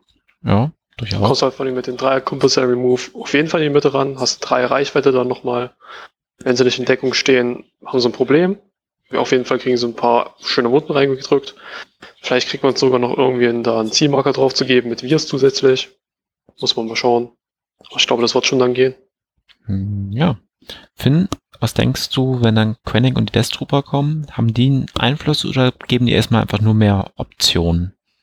Ich denke, sie werden erst einmal nur mehr Optionen geben, denn die, für mich sehen die Death Trooper äh, so cool sie aussehen, nur nach, erst einmal sind es ja nur teurere Sturmtruppen, die mehr können, also die viel mehr können, viel, viel mehr aber halt erst einmal auch ganz schön teuer sind und wo wirklich jeder Verlust eines Modells deutlich an den Punkten spürbar ist. Wo man sehr drauf aufpassen muss. Äh, Krennic selber ist sehr interessant und ich denke, man wird auch vielleicht dann hier günstige Doppel-Commander-Listen beim Imperium mit Virs und Krennic sehen können. Kann ich mir sehr gut vorstellen, gerade weil auch coole Buffs verteilt an die Armee. Aber ich weiß nicht, ob die Einheiten so, ich denke, sie werden nicht so sehr was am Meta ändern können, wie jetzt es Jin und die Pathfinder können. Okay. Ja, ich frage euch hier und möchte mich selbst auch ein bisschen zurückhalten, weil äh, ich die schweren Waffen halt noch nicht kenne. Und ich denke, die können großen Unterschied machen. Wenn die Pathfinder oder auch die Death Trooper einer von beiden oder beide sehr gute schwere Waffen haben, können die ähm, vielleicht wirklich großen Einfluss haben. Pathfinder, die eine Ionenwaffe haben mit Reichweite 4, die man äh, nicht erschöpfen muss, wäre ja überragend, insbesondere wenn wir dann Panzer und sowas erwarten. Oder vielleicht sehen wir auch andere Schwarzwaffen, äh, schwere Waffen bei den Death Troopers, wo wir sagen, boah, da werden meine Rebellentrupps jetzt richtig leiden. Da lohnen sich dann 100 Punkte für so Death Trooper. Ähm, aber das weiß ich jetzt einfach noch nicht und das kann man dann auch schlecht abschätzen. Man weiß ja schon ein bisschen was Bescheid über die Death Trooper auf jeden Fall, dass sie ein DLT haben werden. Oder zumindest eine Ausführung davon. Das heißt irgendwas mit Reichweite 4 und wahrscheinlich roten Würfeln. Und sie haben eine Waffe, die man schon sehen konnte, dass äh, einen roten Würfel gibt und Blast hat. Das heißt, die Rebellen, die in Deckung stehen, werden dann sehr schnell keine Deckung mehr haben und dann mit sehr vielen weißen Würfeln oder anderen Würfeln eingedeckt werden. Ja, und sowas kann reichen, um ihre 100 Punkte zu rechtfertigen. Ja, ich glaube, das wird dann generell nochmal die Medidruiden stärker machen. Weil, wenn man bei denen die Einheiten wiederholen kann, wird das sehr stark. Ja, ich denke auch, dass sowohl die Pathfinder als auch die Death Trooper sich sehr über Medidruiden freuen, einfach weil die so hohe Punktekosten haben und da jeder Trooper halt wirklich auch, auch noch Output bringt, weil sowohl die Pathfinder mit alleine schon mit ihrer normalen Bewaffnung mit zwei weißen Würfeln auf Reichweite 1 bis 3 bieten alleine schon recht großen Output. Und ein Death Trooper mit seinen möglichst verschiedensten Waffen, die er anbringen kann, sei es auf Reichweite 1 bis 2, 1 bis 3 oder mit dem DLT 1 bis 4, die, äh, ja, da lohnt sich wirklich jede Mini. Ja, und ähm, was dann auch wieder interessant ist, wenn ich jetzt nicht ganz daneben liege, der Medidruide ist ja als ähm, nicht kämpfendes Modell, also Art Zivilist, ähm, das vorletzte Modell, was man aus einer Einheit entfernen muss, bedeutet, der DLT rückt sozusagen ein Slot nach vorne. Die Stormtrooper-Trupps werden dadurch insgesamt teurer, wenn man damit ein, zwei Medidruiden mitnehmen möchte. Und ähm, der DLT in diesen Einheiten, wenn sie denn überhaupt einen DLT mitnehmen, sterben früher was auch insgesamt den Listenbau dann doch verändert. Man nimmt halt dann nicht mehr vier Stormtrooper mit DLT einfach mit, weil DLT gut ist. So muss ich echt überlegen, mache ich den überhaupt diesen Trupp rein, weil ich habe auf einmal nur noch äh, zwei Lebenspunkte, die ihn schützen. Moment, nee, drei. Drei wären es dann. Ähm, ich muss noch drei Stormtrooper töten, nicht eventuell vier, hm, bevor ich an den DLT rankomme, der dann weg ist. Und die Einheit wird, wie gesagt, recht teuer. Ich glaube, dann wird es wieder die Zeit kommen, wo ein E-Web reinkommt, weil der dann sehr billig sehr viel Feuerkraft reinbekommt. Klar, er ist nicht so schnell und nicht so vielseitig wie ein Stormtrooper, aber die Feuerkraft ist auf jeden Fall dann da. Mhm. So, dass man das sozusagen aufteilt. Die eine Einheit bringt den Medidruiden mit, also der Stormtrooper-Unit, und die Feuerkraft hole ich dann über den E-Web. Ja, genau. interessant. Ich muss auch sagen, äh, war auch lange von dem E-Web nicht so begeistert. Ich habe jetzt eins auf dem letzten Turnier selber gespielt, weil ich Punkte übrig hatte, sag ich mal. Und all, alle Slots sonst voll waren. Und da hatte ich dann auch eine Überbib genommen und es hat mich eigentlich nur positiv überrascht. Muss man sagen. Tatsächlich ist ja so ein E-Web einfach ein Lückenfüller, wenn man keinen DLT mehr mitbekommt. Einfach billige Feuerkraft und irgendwelche Upgrades am besten noch draufhauen. 55 Punkte dafür ist echt nicht schlecht. Ja, man darf es dann wirklich nur nicht noch teurer machen, weil dann ist es nicht mehr effektiv von den Punkten. Nach 55 Punkte ist es eigentlich eine ganz gute Auswahl. Ja, insbesondere wenn man überlegt, es gibt nur eine, die wirklich ähm, effektiv ist und günstiger. Das ist ein Sniper-Team. Einen normalen Stormtrooper-Trupp zähle ich jetzt mal nicht, weil vier weiße Würfel nicht die Welt bewegen. Sie sind da und man spürt sie auch, aber ähm, das ist jetzt nicht das, wovor ich mich fürchte. Ja, Gut. sehr richtig. Dann wie seht ihr es denn mit den Fahrzeugen? Also ich kann ja mal diesmal anfangen mit dem Landspeeder. Ähm, ich nehme an, der wird halt wirklich so eine Waffenplattform sein, also wenig einstecken, viel austeilen. Durch die Geschwindigkeit wird er dort sein, wo ich ihn brauche. Ähm, ich sehe ihn vielleicht sogar schon als Konter für andere Fahrzeuge. Hoffe, dass er diese Aufgabe einnehmen kann. Ähm, denke auch, er könnte halt Pathfinder und Jin dann recht weit vorn unterstützen, wobei das wahrscheinlich nicht meine Art des Spiels sein wird, alles ganz schnell nach vorne zu werfen. Ähm, das ist mir ein bisschen zu riskant. Ähm, natürlich muss man erstmal wissen, wie sehen die Waffen von dem aus, was machen die, klar. Aber ähm, ich denke, er wird auch nicht dann das Spiel so in eine Richtung drücken und sagen, hey, ich bin jetzt da, ihr müsst euch alle Gedanken um mich machen, sondern er wird einfach Optionen bieten, äh, Antworten zu liefern auf Fragen, die andere Listen stellen. Ich, ich weiß nicht, wie sich der Landspeeder der Rebellen entwickeln wird. Er hat ja eine Ionenwaffe drauf, das wissen wir ja schon. Mit hoher Reichweite auch. Ich kann irgendwie schon sehen, dass dann einfach Rebellenlisten gespielt werden mit zwei Landspeedern, die außen rumkreisen und irgendwas einfach nur beschießen oder mit Ionenmarkern rausnehmen. Das würde ich jetzt schon mal sehen, was kommen könnte. Der Panzer an sich vom Imperium, ja, solide, Grund, grundsolide, muss einfach schauen, wie er sich entwickelt. Habe jetzt keinen richtigen Plan dazu, noch keine Liste entwickelt damit. In meinem Kopf ist der Panzer so ein bisschen rollende Deckung, sowohl für den Trupp innen drin, als auch Leute, die dahinter sind. Ähm, hält dann eine Menge aus, auch wenn sein Schwachpunkt an der Seite ist, was ein Problem sein kann. Ja, und bringt dann noch ein bisschen Feuerkraft damit, damit er seine Punkte auch rechtfertigt. Ähm, wie es im Detail aussieht, werde ich wahrscheinlich dann in den ersten Spielen merken. Finn, was denkst du über die Fahrzeuge? Ja, über den Landspeeder, es hängt wirklich davon ab, wie viel seine Waffen kosten, ob er jetzt wirklich als mobile Waffenplattform eine, bestehen kann, sag ich mal, und was seine Waffen genau können. Kann man halt dann halt vorstellen, wie gesagt, dass man ein bis zwei als Waffenplattform spielen kann, äh, wenn die von den Punkten her passen, um halt auch Reichweitenbeschuss zu haben bei den Rebellen, was sonst schwierig ist kann man auch vorstellen, dass man einen einfach als Transporter spielen kann für Helden. Kann ich mir auch sehr gut vorstellen, dass man sowas vielleicht sehen wird, weil 75 Punkte nicht teuer ist. Man schraubt man vielleicht noch eine Waffe drauf, um noch eine andere Waffe zu haben, wenn die kostengünstig und effektiv ist. Und sonst fährt man zwei bis dreimal nach vorne, lädt Luke aus und schießt danach noch ein bisschen rum.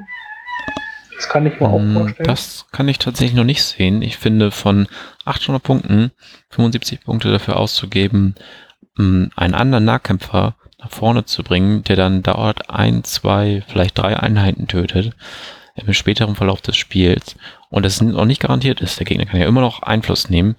Dafür finde ich persönlich 75 Punkte zu viel, aber ich lasse mich auch gerne belehren. Wenn das aber heißt, also wie gesagt, diese, der kann sich ja dreimal bewegen. Äh, der, gute, der gute Mann in der ersten Runde. Wenn das heißt, dass Luke sich in der zweiten Runde an den Heimmarkern des, des Gegners äh, beschäftigen und ausweiten kann, dann nehme ich gerne die 75 Punkte mit. Ja, okay, verstehe. Ja, es ist klar, also Luke ist schon selber ein super mobiler Charakter und braucht jetzt nicht unbedingt noch mehr äh, Mobilität, aber ihn dann halt wirklich durch diese riesen Mobilitätssteigerung genau dort zu haben, wo man will, dort, wo der Gegner es nicht haben möchte, an den Heimmarkern von den Vaporatoren oder den Kisten bei Chaos Supplies, äh, das möchte der auf jeden Fall nicht haben. Panzer wird auf jeden Fall eine Waffenplattform ähnlich zum ATST sein. Er hat nicht ganz so viele Waffen wie der und kann nicht ganz so viel abschießen, aber hat einen ähnlich guten Output, sage ich mal. Aber auch da denke ich, der Transport immer recht gut und wichtig sein. Weil ich, wie gesagt, ich sehe jetzt schon die Schneetruppen als eine der beliebtesten Einheiten, die dort einsteigen möchten.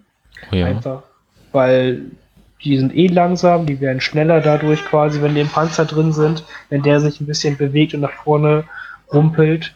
Die verlieren keine Bewegung, wenn sie aussteigen, auch weil sie eh nur einen Einser-Move haben. Das klingt eigentlich schon mal alles sehr solide, finde ich. Oder einfach Darth Vader reinpacken. Das ist genau das gleiche. Ah, Darth Vader, weiß ich nicht, Darth Vader ist vielleicht jemand, der dahinter läuft, weil er die ganze Zeit schwere Deckung hat und das ganz cool findet.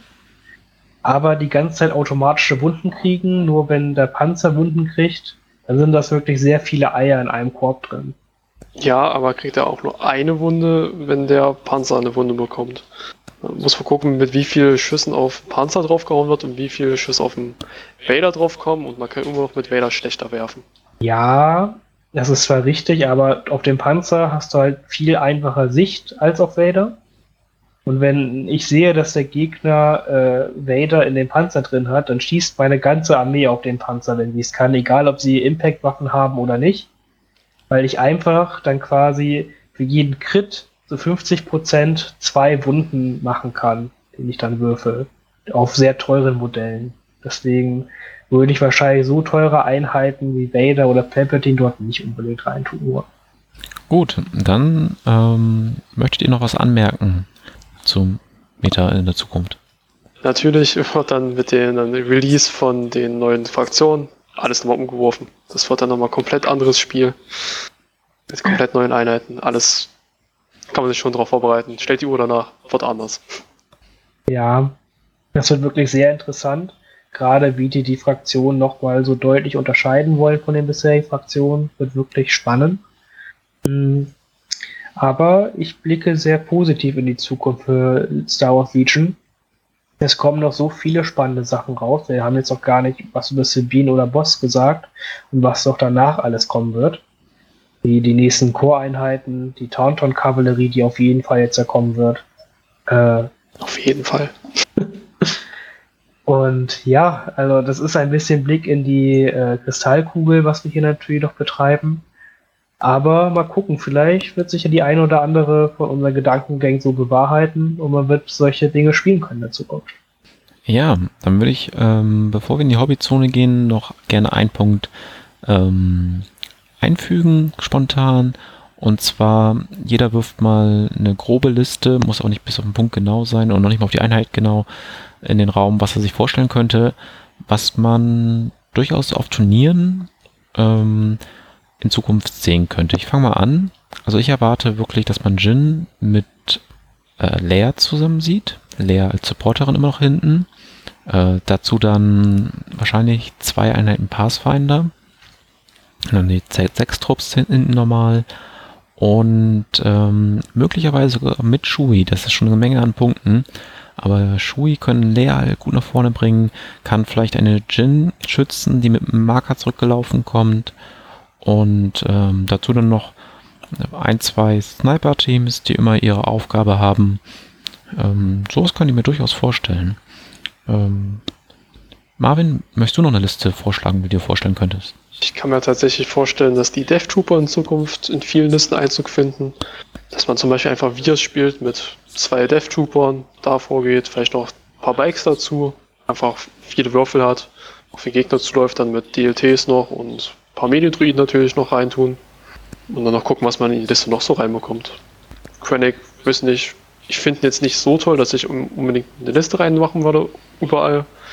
Das mit Krennic wird dann eher eine spezielle Liste mit irgendwas, aber Vios, Death Trooper wird bestimmt eine Liste werden. Und Finn, was würdest du so orakeln, was könnte kommen? Ich würde mich wirklich freuen und ich werde es auch auf jeden Fall selber probieren, wenn Viers, Bosk und Boba ein Listentyp wird. Das fände ich cool und da hätte ja, ich Lust drauf. Tatsächlich, sehr cool. Ähm, was würdest du noch in die Liste reinpacken? Ja, wahrscheinlich, um noch, weil es mit Boss ja auch ganz gut harmoniert, noch mehr DLT-Beschuss, um Reichweite 4 Sachen zu haben. Das ist einfach gut und solide. Wahrscheinlich noch als Jedi-Konter eine Garde-Einheit mit drin, weil die sich immer gut macht. Und noch ein, zwei Sniper-Teams, um weiter Reichweite im Schuss zu haben. Und auch vielleicht noch Death Trooper, aber da muss ich mir noch erstmal gucken, wie dann genau die Punkte kommen. Ja, ich glaube, das wird schon sehr eng an der Stelle ja, dran. Wahrscheinlich. Gut. Abschließende Worte noch? Von mir nicht. Nee, erstmal alles gesagt. Dann würde ich gerne in die Hauptzone übergehen. Ähm, dort limitiere ich heute ein bisschen. Und zwar, da wir halt viel über Listen gesprochen haben, würde ich einfach mal euch fragen, ähm, was habt ihr vor, so in den nächsten Spielen zu spielen? Macht euch einfach mal ganz grob Gedanken, werft ein paar Wörter in den Raum und alles andere, basteln, Spiele, die wir gespielt haben, machen wir dann in der nächsten Folge, die wir auch schon zeitnah planen. Minenleger. Okay. Von Marvin können wir also ähm, Minenleger des Imperiums erwarten. Ich selbst ähm, habe, wie schon vorher mal gesagt, Lea Shui und ähm, zweimal C6, zweimal Fleet Trooper und eine FD Laserkanone sowie, ich glaube, zwei große Kommandotrupps mit Snipergewehr. Das wird mal eine Liste, die ich demnächst mal testen möchte. Da ist dann die Laserkanone drin, die ich noch nie gespielt habe. Shui habe ich noch nie gespielt. Und bisher habe ich auch noch nie zweimal Fleet Trooper gespielt. Und doch einmal geproxt. Aber ähm, Darauf freue ich mich auch schon. Finn, wie sieht es bei dir aus? Ja, ich, ich sag nur Coordinated Fire. Möchte ich in nächster Zeit ein bisschen auf Herz und Nieren prüfen, ob es jetzt wirklich so eine übertriebene Karte ist oder nicht. Einfach nur, um selber besser einschätzen zu können, wird das die nächsten Spiele beherrschen. Das wird halt mit Viers, wahrscheinlich auch Boba-Kombination dann sein. Ja. Gut, dann war es das für heute. Eine sehr lange Folge. Ich hoffe, eine ausführliche Folge. Ihr könnt uns gerne in Kommentaren Fragen zu einzelnen Punkten stellen. Wir werden den ähm, schriftlich beantworten oder vielleicht sogar Folgen dazu machen. Ähm, das heißt, ihr könnt euch natürlich auch wünschen, wenn ihr sagt, hier, ihr habt das angerissen, steigt da noch mal mehr ein. Ähm, Wäre auch schön zu hören, ob ihr dieses Format, die Art und Weise, wie wir darüber gesprochen haben, so in Ordnung fandet oder ob ihr vielleicht lieber haben möchtet, dass wir uns nur eine Liste rauspicken und erklären, wie die einzelnen Mechanismen funktionieren oder dass wir insgesamt immer nur eher so auf den Listenbau eingehen. Hier das und das finden wir gut in Kombination. Wäre schön zu hören, ähm, wie ihr das seht, damit wir dann auch den Wünschen halt drauf eingehen können. Und ähm, ich sage bis zum nächsten Mal. Ja, ich natürlich auch. Ich werde gerade so komisch angeschaut. genau, bis zum nächsten Mal. Äh, abonniert uns äh, auf YouTube, liked uns bei Facebook und äh, abonniert uns bei Podbeam, damit ihr auch immer auf neuestem Stand seid. Und dann schreibt gerne in die Kommentare rein. Wir freuen uns von euch zu hören. Und bis zum nächsten Mal.